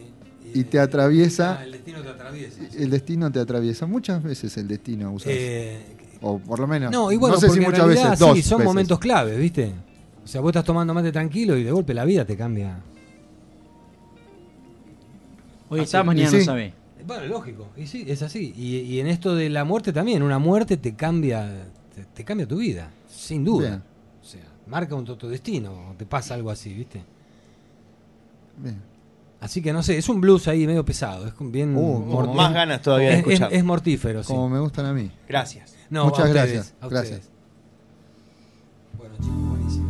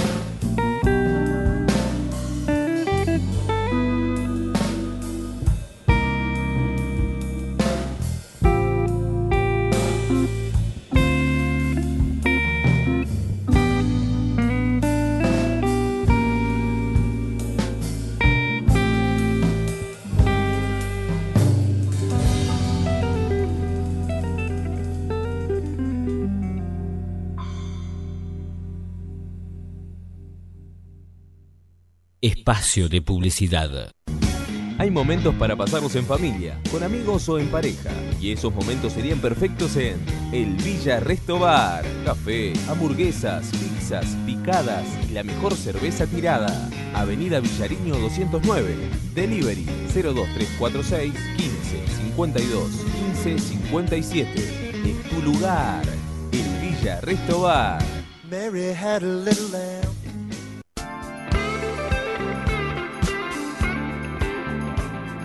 Roticería Sal y Pimienta.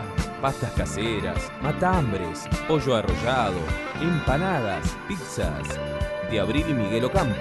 Encontranos en Bransen 266. Llámanos al 02346 15 55 24 82. Para que esta noche sea con un toque especial y diferente, mejor que sea con Sal y Pimienta.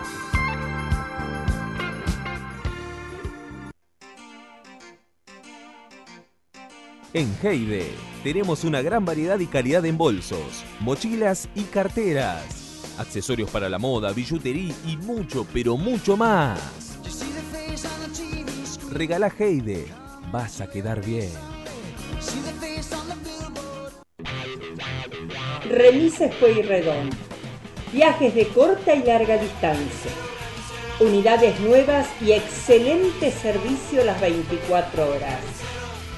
Llámanos al 43 51 44 o 42 88 80. Avenida Sarmiento 7, Chivilcoy. Varón que se inclina por la velocidad. Soy el remisero de esta ciudad. Calzados MC. Para toda la familia y al mejor precio.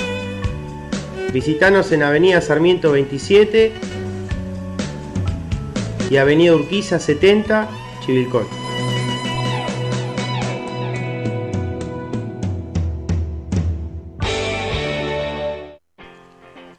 Kiosco Euse. Cigarrillos, recarga virtual, regalería, artículos de librería y almacén. Todo lo que buscas. Desde siempre, atendido por sus dueños. Kiosco Euse, Avenida Sarmiento 105.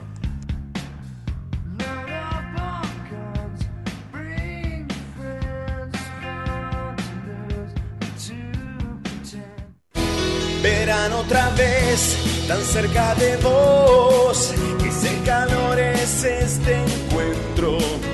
Otra vez juntos, siempre juntos, el momento es la emoción. Siempre hay un lugar donde quiero estar, compartiendo con vos las cosas que más quiero. Buenos momentos, encuentros, deseos. Trapani. Fin de espacio publicitario.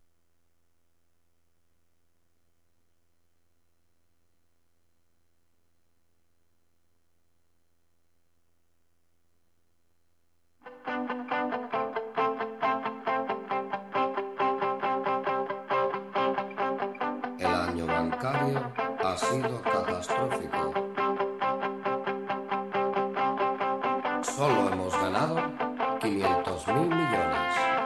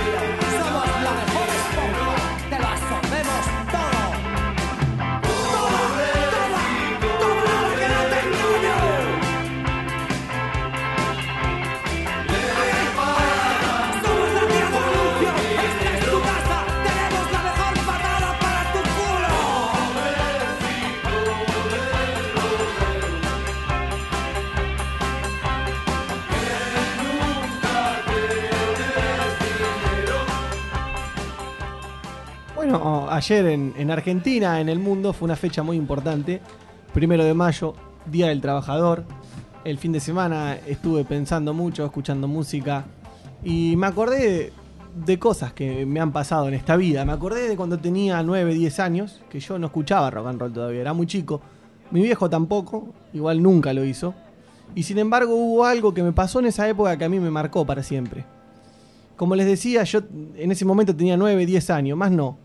Estábamos con mi viejo, la tele estaba prendida y pasaron el videoclip de una canción, me acuerdo clarito. A los 9 años no sabía yo lo que era el rock and roll. No sabía que a las canciones cada uno puede darle un sentido, que puede identificarse con ellas, que puede hacerlas propias. Pero me acuerdo a mi papá decirme que le gustaba esa canción que estaba sonando. Nunca me voy a olvidar ese momento, esa mañana. Creo que fue una mañana. Me acuerdo clarito que las persianas estaban entreabiertas y que entraba el sol. Años más tarde yo ya tenía 11, 12 años y volví a escucharla esa canción. La estaban pasando en la radio. Me acordé de aquella mañana de que a mi viejo le había gustado y se la grabé en un cassette. Cuando él llegó a mi casa se la hice escuchar y se acordaba. Ni yo ni él escuchábamos rock and roll. Hoy recuerdo ese momento y se me llenan los ojos de lágrimas, porque como dije fue algo que me marcó. Ayer lunes fue primero de mayo, el Día del Trabajador. Y yo creo que si me preguntaran qué es mi viejo, una de las cosas que diría sin duda es un laburante. Y ayer fue el Día del Laburante. Hoy tengo 26 años, ya pasaron 16, 17 años de aquel momento en que con mi viejo escuchamos juntos esa canción. Hoy en día sí escucho rock and roll.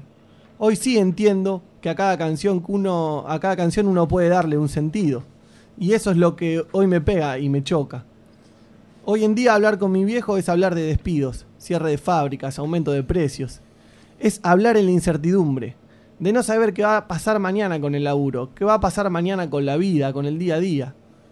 Nos toca vivir un presente donde el sentido del primero de mayo es ser solo un fin de semana largo, donde el que tiene un negocito vende cada vez menos, el que paga un alquiler cada vez le cuesta más, pero el que tiene campo, ese está chocho. Y la venta de autos, los autos de lujo, se multiplicó. Sin embargo, yo no veo autos de lujo en mi barrio. ¿Será que se están beneficiando solo los más ricos? Un presente difícil, donde en vez de estar unidos luchando para que la realidad mejore, nos sentamos a mirar el celular mientras el país se cae a pedazos. En esta realidad, en el Día del Trabajador lo miro a mi viejo y, pi- y- pienso, qué injusticia que no se valore la eficacia y la responsabilidad de más de 40 años de laburo. Lo veo que está muy cansado y encima hoy no le pagaron. Lo veo que está cansado, que come y se quiere acostar. Vuelve a amanecer y entra el noticiero y mates, y como aquella canción que juntos escuchamos hace muchos años, mi viejo se pregunta cuánto más.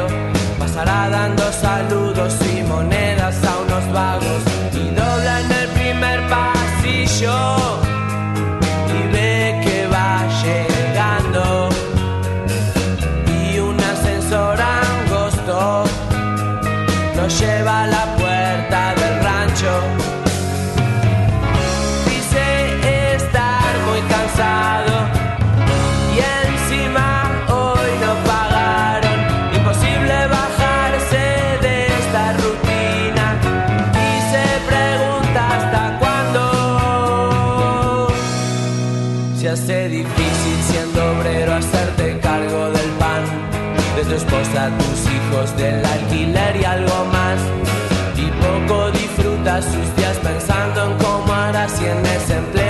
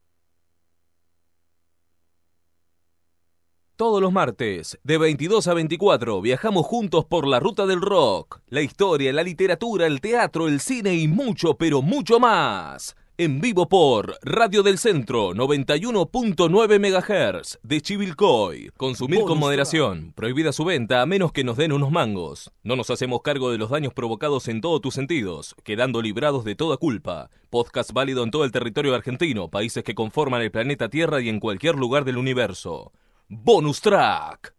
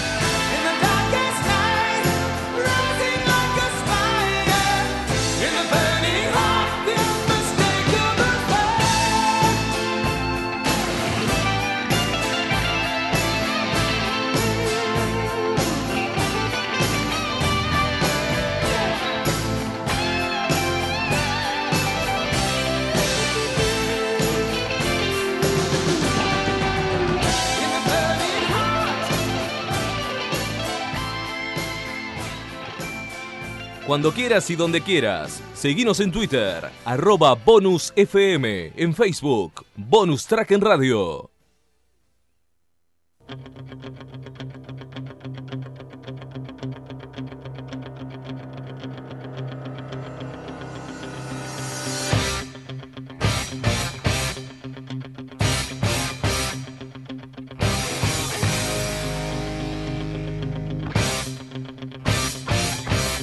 Está sentido el campeón.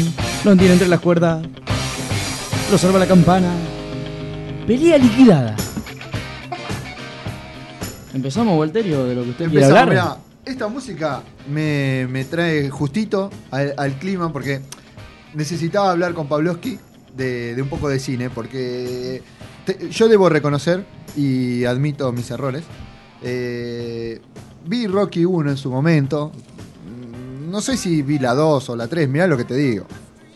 Eh, quizá un poco yo le decía a Pavlovsky por el tema de que demasiado épicas las peleas, y es como que no, me- no me gustó eso. Entonces como que Rocky no las Ganaba vi. siempre. Sí, pero de una manera muy... No, no siempre. No, no siempre, verdad. No, Rocky perdió.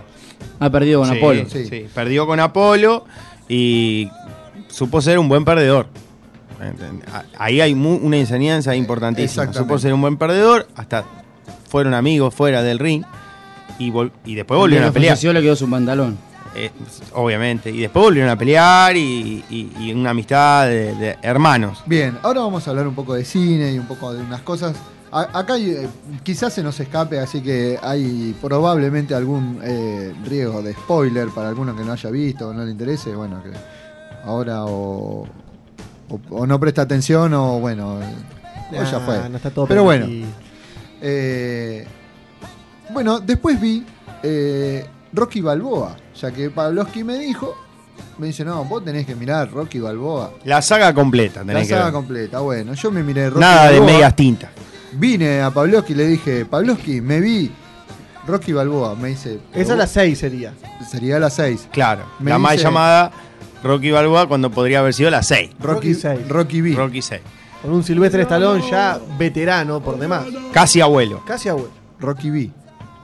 Exacto. Eh, B.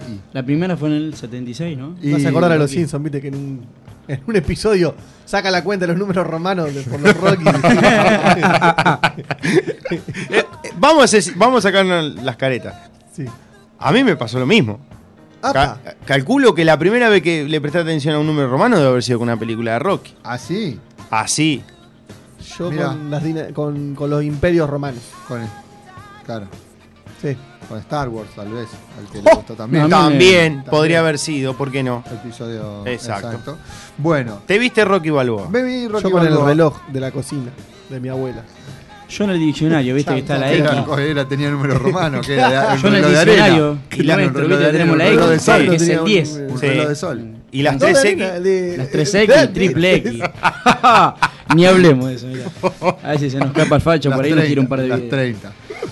Bueno, y eh, cuando le comenté a Pavlovsky que había visto a Rocky Balboa, me dice, no, pero tenés que ver Creed, que es la mejor película, bla, bla, bla. ¿Cuál, cuál, cuál? Creed, la última. La última, la Rocky. última, que ya no es Rocky, pero Es- que está Rocky. Es Rocky V. pero es Creed. Así. Ah, ah, Creed. ah, ah, Creed. bien, bien. Creed, porque ¿quién es Creed? Apolo Creed. Claro. Bueno, hay una última Vuelve. película, a una saga. No, No, no, vuelve no, porque, porque murió. murió. Murió. Rocky El aparece- que- El que muere. Exacto, el negro que Sí, muere a manos del ruso, ruso. Iván Draga. Está bien. Iván Draga. Poquito Bueno. nos lavaron la cabeza cheto y contra todo los rusos. Exacto. Un chetazo bárbaro. Todas las máquinas. Bueno, vi Creed. Bien. Espectacular pelea, ¿Viste? eh, espectacular película. ¿Viste? Y eh, Pavlovsky me comentaba, me dice, sí, y las de Rocky son eh, escritas y dirigidas por Stallone. No dato menor. Ahora, este aquí, que la película de Creed no está dirigida por Stallone, y ni tampoco escrita por Sylvester Stallone. Está escrita, eh, coescrita y dirigida por Ryan Coogler. Mirá. Ahora, ¿quién es este muchacho? Yo dije, Ryan Coogler, una película de Rocky, cuando las anteriores habían sido dirigidas por Stallone y escrita por Stallone. Esta no. Sin embargo, está o sea, como un papel secundario, pero está protagonizada, digamos, por Stallone. Yo dije, ¿quién es este muchacho? Ryan Coogler. Voy a ver. Tenía una sola película anterior. Súper recontra premiada. Una película que se llama Fruitvale Station. Mirá. Del año 2013. Recordemos que Creed es del 2015. Sí. Bueno, esa fue su primera película, Fruitvale Station. Yo dije, ¿cómo puede ser? Un pibe, porque 20, y pico de años, 27 años. Y la segunda película y ya hace un Rocky. Grosso, dije. Bueno, voy a ver esa película, esa ópera prima de este muchacho Ryan Coogler. Me, encuentro con una historia basada en un hecho real de un asesinato eh, de un muchacho negro llamado Oscar Grant, que fue el primero de enero del 2009. La película trata sobre las últimas 24 horas de este muchacho. Muchacho que se ve en, en esa película eh, mucho la marginalidad y, habla de todo eso, ¿no es cierto? Y habla también de, cómo este, este muchacho fue muerto por la espalda. Cuando estaba, lo tenían en el suelo y por un tiro en la espalda de la policía, o sea, a, sangre fría totalmente. Una película muy fuerte, digamos, y con, con mucho compromiso de parte del, del- del director en este caso. La película está, está protagonizada por Michael Jordan. Mira. Por de básquet. No, no, no. Un muchacho que se llama Michael Jordan. No. El, el tema es que quien hace de Creed es también Michael Jordan, Mira. quien hace del hijo de Apollo Creed. O sea, Exacto. este No, muchacho Creed. no muy conocido todavía. No muy conocido. Bueno, después de ver esa película, Fruitvale eh, Station, después vi Creed. O sea, primero vi la primera película de este director, se ganó todos los premios, peliculón, las últimas 24 horas hasta el momento de la muerte de este muchacho. Muy linda película, donde, ya te digo, trata básicamente de eso, de, los problemas, digamos, del sistema, podríamos decir, ¿no? Del problema del sistema a lo que te lleva, el, eh, la, la falta de oportunidades. El- Con todos los problemas que uno puede tener en una vida, en el día a día, en, el trabajo. en Estados Unidos siendo negro. Siendo pobre, siendo negro, imagino yo. Exactamente. Bueno, de eso habla esta película. Eh, muy fuerte. Bueno, cuando veo Creed arranca, este, o sea, hablando de- del hijo de, de, de Creed, de, de Creed, de Apolo. ¿Vos te acordás de la película? De Apolo sí. De. Creed sí. Bueno, ¿dónde estaba este, este nene cuando lo va a buscar la, la mujer? En un reformatorio, En un digamos. reformatorio. Una especie de cárcel juvenil, digamos. ¿Vos viste lo que es esa parte? Es terrible Sí. cuando muestran eso, porque son, pero chicos muy chiquitos, Sí. viviendo en condiciones, pero totalmente de encierro, como si fuera una... Y vos ves esa primera imagen y vos decís, ¿a dónde va a parar esa gente? O sea, ¿qué, qué posibilidad tiene de reformarse en ese... Sí, Yo creo y- que ninguna. Y, y eso me hace acordar también a, a cosas de la vida, ¿no? De uno. Me hace acordar mucho. a- por ahí no sé si uno lo puede llevar a semejante extremo, ¿no? Pero uno cuando se ha portado mal en, en la infancia, todo. ¿Cuántas veces te han dicho a vos, te voy a llevar a un reformatorio, te voy a llevar a un jugado de menor? Sí, es verdad. ¿O no? ¿No es cierto? Te va a llevar la policía. Te va a llevar la... Y busca el viejo la Eh, bolsa. eh. ¿Cuán- Sí, pero aparte el, el reformatorio, como diciendo, Sí. te- te- lo peor de lo peor Aparte de lo peor de lo peor. O sea, el Te peor miraban serio, fijo y- y, y- y- y te- bueno, eh, ahí en eso se, se- se ve clarito. Eh, es muy buena la película de Creed. La Bueno. verdad que es muy buena. Está muy bien encarada la película por ser que es un personaje eh, nuevo, digamos, en la saga de Rocky, hijo extra matrimonial, aparte de Apollo Creed, ni siquiera es que de- de- es matrimonial. No, no, es un peliculón. Es un peliculón. Y, Muy tiene- bueno. y lo que yo te decía, se ve que, que Kugler tiene un compromiso con, con- con el tema este de, de- de mostrar la realidad. eh, aparte por su actividad, que creo que algo relacionado con eso tiene que ver, lo que él hace, digamos, eh, en su vida diaria. Y, em, y entonces me quedó, dije, ¿y cómo puede ser que haya llegado este muchacho tan jovencito, una segunda película, a hacer esto? Bueno, resulta que él, él escribió esta película, él tuvo la idea. eh, la madre de él muere de cáncer cuando él era muy chico, de cáncer de mama, y eh, él siempre recuerda de haber visto la película mientras cuidaba a la madre. Veía las películas de Rocky, y el padre de él también era muy fanático de, la- de las películas de Rocky. Y entonces este, él se inspiró un poco en sus problemas personales para escribir la historia. Aparte, el padre también, un, tipo muy luchador y, eso. Entonces, este, es como que él tomó su vida, el personaje de Rocky, escribió ese. Después se lo llevó a la Metro Goldwyn Mayer, quien eh, Debe tener los derechos de Rocky. Claro, le gustó. Y la parte más difícil dice que fue, bueno, él fue llegando, porque tampoco no es que te dicen, bueno, mira, acá está Ro, eh, Balboa, porque él lo que quería es que esté eh, Sylvester Stallone en la película.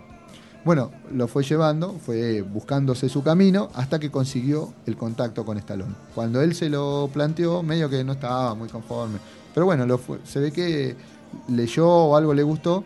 El tema es que después venía este chico, eh, Michael Jordan, que era el protagonista. Dice que cuando se conocieron, se creó esa química, que es la que uno ve en la película. Vos ves la película y dice que que es, es, así. Fue realmente una, conexión que hubo, una conexión que hubo.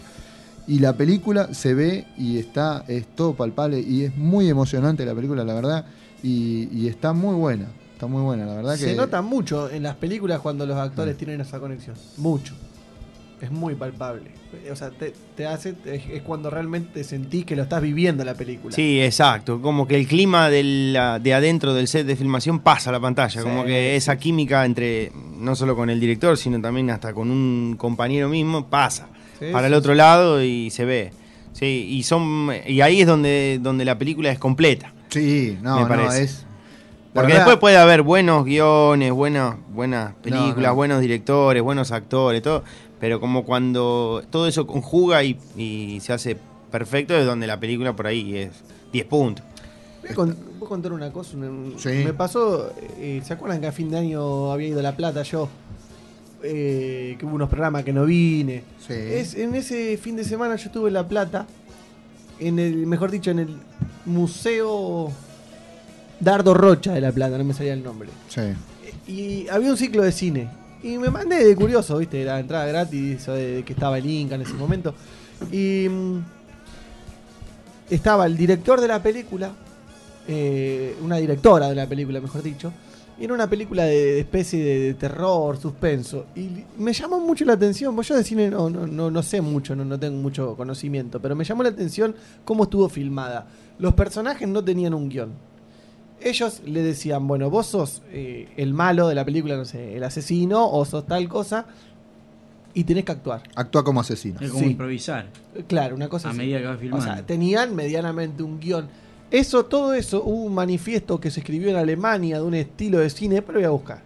Muy llamativo, porque eh, según explicaban por qué eligen esa, esa técnica, porque se pueden conectar más con el personaje, porque como son ellos. Claro, vos tenés que sacar de adentro tuyo el personaje. concentrados durante un día, un día entero concentrado, metiéndose en el personaje, pensando, creyendo que son un asesino, y, se firma ahí en crudo. O sea, vos tenés más o menos una línea que seguir. Bueno, vos un asesino tenés que perseguir a esa mina y sos así, sos un hijo de puta. Y el tipo se manda ahí y, le sale lo que le sale. Claro. o sea, yo cuando eso lo dijeron después de la película, nunca había escuchado semejante cosa. Mira vos. Después voy a buscar a ver la película, no me acuerdo, no me lo rarísimo. Bueno. Yo estaba Loco anda por la vida matando. Claro. Mira que a mí es raro que me enganche una película de terror. Y esa película me llamó mucho la atención. Una mina ahí de la Facultad de, de La Plata. No me puedo acordar ni en pedo el nombre. Ya lo voy a buscar y te lo voy a decir para que la, la busquen. Claro, buscando la fecha por ahí. Sí, sale, sí, salen esas cosas, sí. Bueno, ahora, ¿qué viene? ¿Qué es lo que sigue? Evidentemente hay una idea de un Creed 2. La saga viene, otra esto ya. Lo que pasa es que vamos a hacer, vamos a poner en contexto. La película anduvo muy bien, muy bien. Fue nominada al Oscar como mejor película. Sí. O sea, estuvo. Stallone obviamente, tiene una nominación como mejor eh, actor de reparto. Exacto. O sea, se, cuando salió la película no esperaban que fuera lo que fue la película. Estaba mm. muy bien filmada, muy bien lograda y además no es nada rebuscado, o sea, nada rebuscado. Y el final de, de, Rocky, porque yo no sé si en una segunda entrega seguirá estando el personaje Rocky. Yo me imagino en Sylvester Stallone muy viejo ya, como para hacer el papel. Bueno, ahora es lo que viene, lo que yo te voy a comentar. La idea es un Creed 2. Stallone está interesado en hacerla, pero ¿qué pasa? El año pasado, en, enero del 2016, recordemos que Creed es del 2015, enero del 2016, Kugler firma con Marvel el proyecto de grabar La Pantera, Black Panther. Sí. Que se empezó a filmar en enero de este año. Cuando Stallone se entera, calcula y dice dos o tres años. Y él dice, tres años es demasiado para hacer eh, una saga. Como que ya era mucho tiempo esperarlo tres años.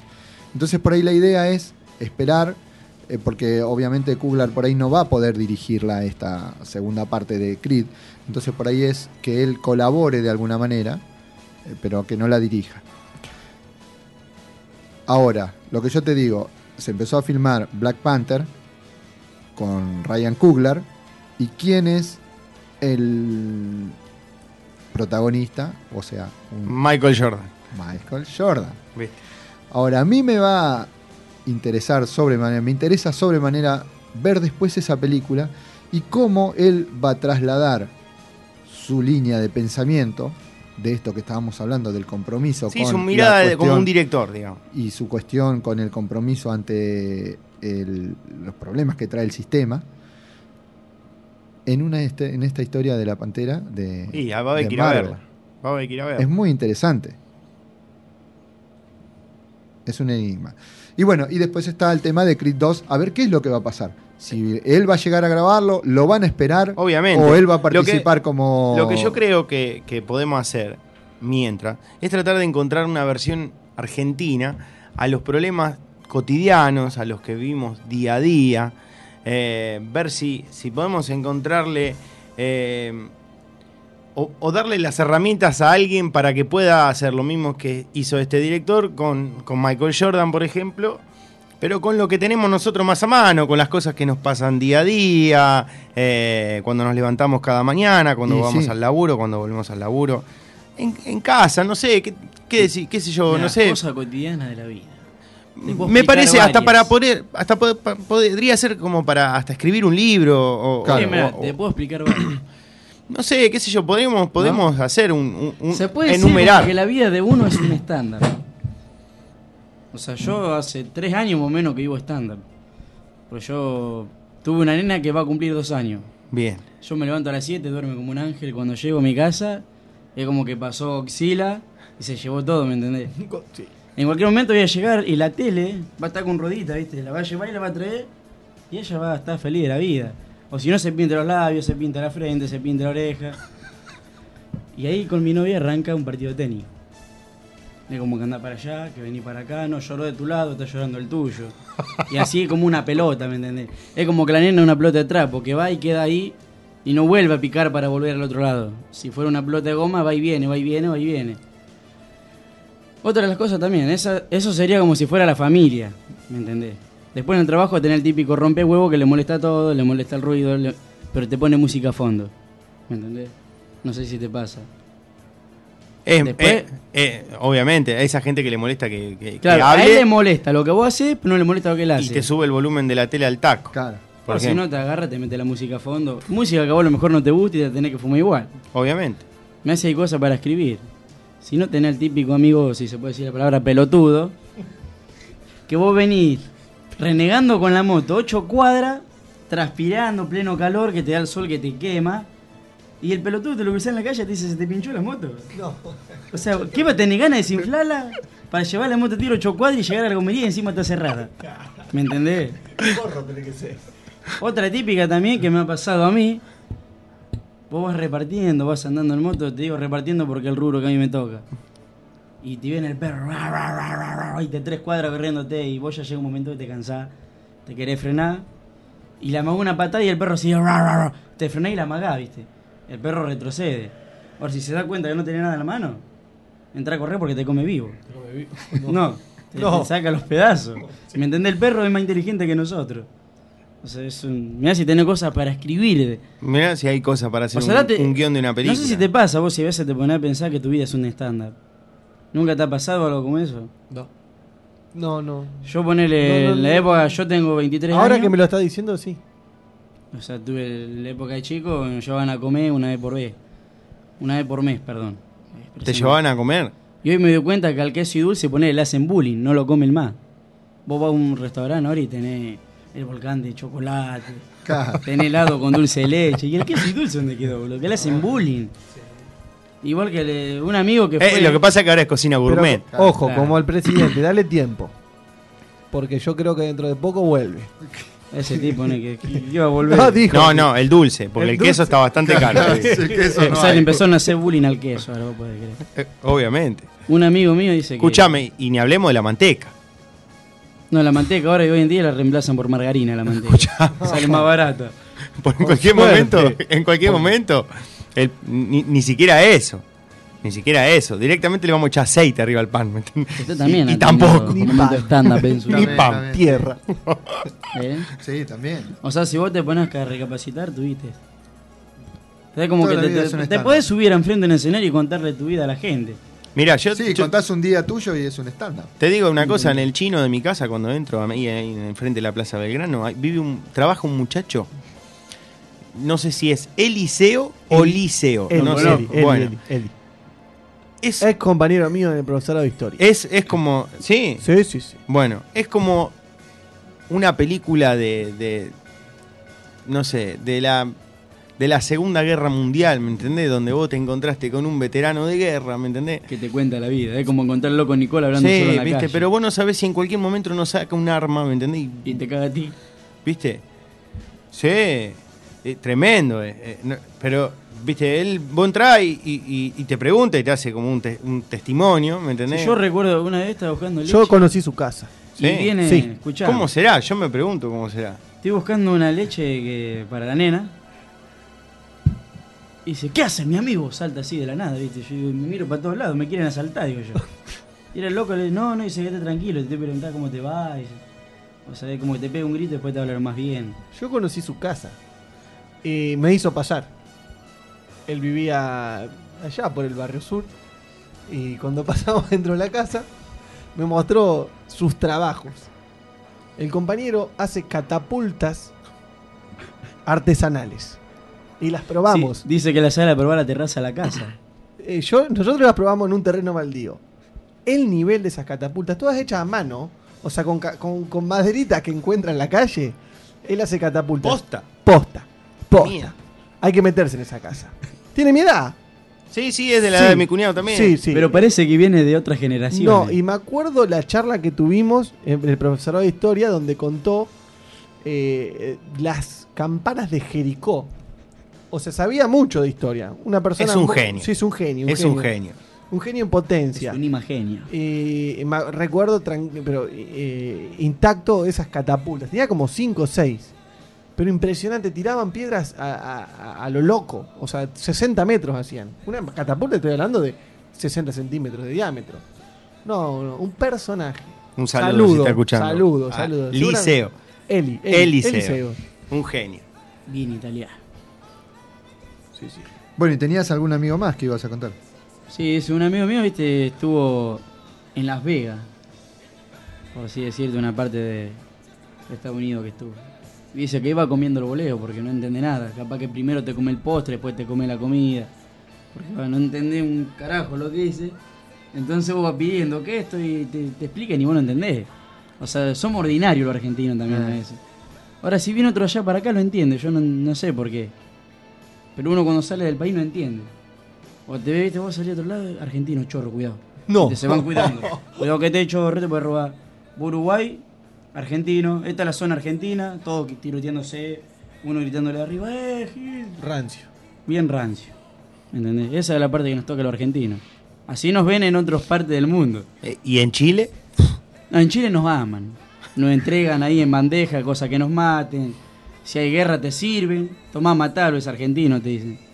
Nosotros no lo queremos, te lo dejamos vos. Jugada. A fondo. A fondo. A fondo. a fondo. Sí, sí. Yo, que discúlpense, yo estoy en contra de los chilenos.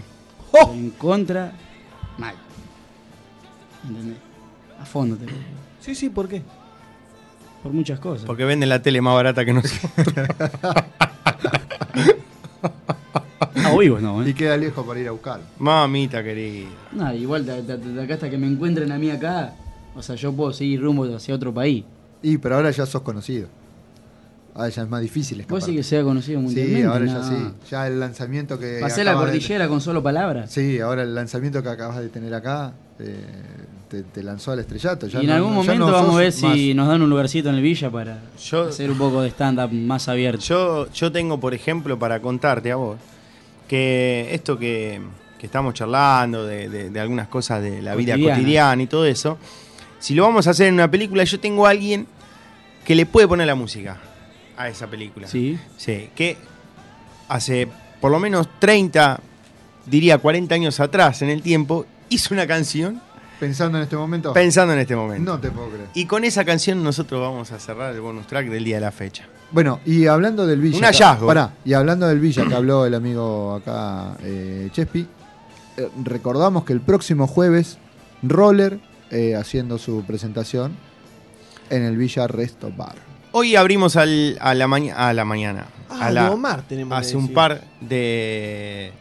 Y el amigo Omar. Ahí está, porque Omar ahora esta semana ya nos pasó la. Vamos, a- es uno de nos- nuestros auspiciantes. Por supuesto. A su vez, alumno del señor Armando Alonso, que estuvo acá. Eh, Omar da clases de guitarra. Eso habla de lo que Imagínate. es Omar como Sí. profesor de guitarra. Eh, alumno de, de, De Armando Alonso. imagínate. Eh, él da clases de guitarra criolla y eléctrica. No solamente para los rockeros, todos los géneros. Para los que buscan algo más. Por ejemplo, no es que solamente querés, si ya sabés y querés mejorar la armonía, la improvisación, técnica en la guitarra, lectoescritura, aprender a leer eh, partituras, todo eso de guitarra, vos lo podés buscar por Facebook que aparece como clases de guitarra Chivilcoy Alberti. Así. Lo buscas así. Clases de guitarra Chivilcoy Alberti. Teléfono, te lo tiro, es para Chivilcoy Alberti, porque da clase allá y acá. Bien. Tíramelo. 2346 550025. Te lo repito, 550025. Y de fondo musical, eh, música de Luis Salinas o Deep Purple. Bien. Así que vamos a preparárselo a Bien. Omar. Gracias, Omar. Pro- próximamente estará grabada como Dios sí, manda. sí, sí, próximamente. Estará grabada como Dios Acá manda. está muy. O sea, se ríe solo el tipo, no sé qué le. le- Es que ahora No, cuando No, no, no, no, porque me estoy acordando de lo que todo lo que hiciste acá. y la verdad que es. es monstruoso. Hoy me pasó algo más también que. O sea, fue un, tuve un momento. Un momento de. O sea, yo estaba haciendo. Para la gente que está del otro lado, bueno, a uno no lo conoce. eh, yo trabajo haciendo tortas. Hoy justamente estaba llenando torta. Se me cae la bandeja con seis tortas ya lista para guardar. Y viene una persona y me dice, "Se- se te cayeron. o sea, me daban ganas de decir, no, vos sabés No, que... la Agarré la bandeja con tanta ternura que la di vuelta para ver cómo quedaban pegadas en el piso las tortas, ¿me entendés? Tenés que romper la cabeza. Y no le salió un te ayudo a levantar. No, no, no. Te miraba y se reía encima. Y fue a llenar la cabeza a otro para que el otro venga a decirte lo mismo. Se te cayó la bandeja. Y vos seguías acumulando, ¿me entendés? O sea, que están todos de acuerdo, boludo. O sea, vieron toda la misma película. Nos despedimos, ya está con eso. Pero se te habían caído o las tiraste, no, se te cayó. No, las tiré. Ah, viste. En el piso quedaban con un gustito de tierra muy espectacular. ¿eh? Si quieren comprar, Escuchame una cosa. Eh, pasó un programa estupendo. Sí, la verdad. Fabuloso.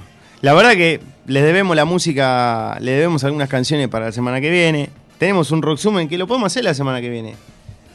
El Rocksumen. No, no queda desactualizado. El Rocksumen se puede guardar y lo podemos hacer la semana que viene. Gente, ahora lo, lo, lo com- Sí, porque es- en realidad, mira, te lo digo, cortito, te lo tiro. ahí, Dale, mirá, cortita y al pie. Acá, eh, eh, mañana eh, va a haber un festival para la gente de los damnificados en Comodoro Rivadavia, pero va a ser impresionante. Tenés desde el Tano Marcielo, Both Day, eh, Comando Picle, que es la banda de, de Coso, de Walter Sidotti, Alambre González, Claudia Puyó, Lerner, Jaffo, un montón. Eh, es en el Teatro Vorterix. Ya estamos medio lejos para ahí, pero bueno, si anda por ahí, frazada, artículos de higiene y limpieza, agua mineral, alimentos, ropa, etcétera. ¿Dividido? A nosotros que, que nos gusta dividido. Obviamente. Va a meterle en el Teatro Gran Rex 2 y 3 de agosto. Y va a tocar en el Teatro de Flores 25, 26 de mayo, 18, 19 de junio, todo agotado. Va a meter más show. Después, esta, esta era muy buena para, para hacerla. eh, porque es alguien que conocí gracias a vos. Zach Wild. Zach Wild, guitarrista de Ozzy, ex guitarrista de Ozzy vuelve a ser el guitarrista de Ozzy para una gira. Se reúnen y vamos a hablar un poco de eso. Bueno, lo tiramos así. La semana que viene lo tiramos bien. Aerosmith vuelve a la Argentina. ¿Te gustó ¿no? Zach Wild? Sí, ¿Eh? sí. Y vuelve ahora con Ozzy, boludo. Bien, ¿viste? Bien, bien. Estuvo con su carrera solista y ahora vuelve a hacer, a hacer un poco de dinero con el señor Osbourne. Y Aerosmith vuelve a la Argentina en octubre. Estaría lindo, estaría lindo. Poco lejos, en Rosario. Y después está una polémica. polémica. Polémica, polémica porque va en contra de Bonus. Uf. Bonus vende patria. ¿Cómo es esa? No, Bonus vende patria. no. Sí. Y te la dejo ahí y me voy. No, no. Oye, ahora que hay que Y ahora hasta la semana que no, viene. hasta la semana Sí, que viene. que nosotros, los cuatro. Los cuatro, me hago cargo. Vende patria. No. Los cuatro vende patria. Sí. Somos como un estilo de Messi somos. Ponele. Vendemos patria. Sí, es más. Como los ingleses. No. Aguante Inglaterra. No. Es lo que te digo. Hacía falta Así, eso. sí. Y me tiro la polémica. Los cuatro, y me hago cargo, yo también. Vende patria. Sí. O sea, vendemos humo. No, patria. Patria vendemos. Sí, peor todavía. Pero el presidente no enseña a vender patria. Yo la dejo ahí y la Bueno. semana que viene te la tiro. Habrá que esperar hasta la semana que viene a ver cómo. Me la jugué. Sí, la verdad. Maca- Eh, ma- manzana. Me dejaste consternado. Eh, ¿no? escuchame una cosa, vámonos, vámonos, porque de ahora no sé si voy a poder dormir esta noche. Tú voy a estar preocupado hasta la semana que Eh, viene. vámonos, jugado. porque yo que Terrible. mañana nos dormimos. Aquel que está escuchando del otro lado, esto en algún momento fue un programa de radio. Le Casi un programa de radio. estuvimos charlando un buen rato con el maestro Armando Alonso, eh, uno de los máximos ponentes del jazz en, este país. Eh, tuvimos el placer de escuchar su música, de charlar con él, aprender de lo que él sabe. Eh, nos pueden escuchar de vuelta el sábado a partir de las 6 de la tarde por Radio del Centro 91.9. Nos pueden buscar en las redes sociales como Bonus Track, Bonus Track en radio, Bonus FM. Nos pueden buscar todo relacionado con Bonus, con ese bonus que estás eh, buscando en Evox. Eh, nos pueden descargar, Walter va a subir, eh, Walter va a subir el programa en, en Facebook, lo van a poder escuchar en formato MP3 en cualquier momento, como si fuera un podcast, como si fuera un programa de radio, pero que no es ni una cosa ni la otra. ¿Está bien? Exactamente. Eh, Sí, mejor que- descripto imposible. Y, y yo, te, yo te encontré una canción, Chespi, porque yo te dije que había un- una persona que obviamente no vamos a descubrir nada, pero es un visionario, y le puso música a tu película de antemano. Me ¿Está gustaría en bien? algún momento participar de alguna Le película. puso por lo menos una cortina. Después vemos. ¿Está bien? Bien. Bueno, hasta la semana que viene. Y sí, Me quedé re pensativo. hasta la me semana que quedé- viene, ¿no? Me quedé mal. Vámonos. Vámonos. Mr. Jones, tomador, tomador, tomador, tomador, tomador, tomador, tomador. He's a jungle man. He's a mean motherfucker with a dick in his hand.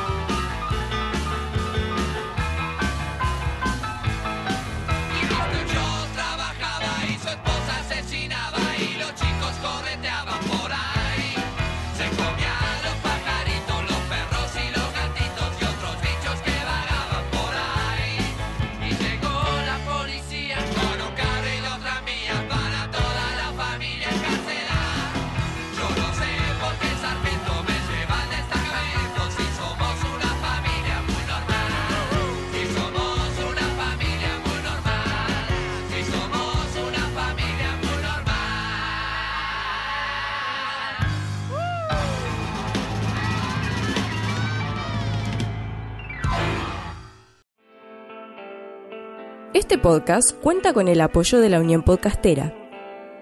Encuentra a la Unión Podcastera en todas las redes sociales. Síguenos. Tu ayuda es muy importante para poder difundir el podcasting en español. Unión Podcastera, Fraternidad de Podcasting.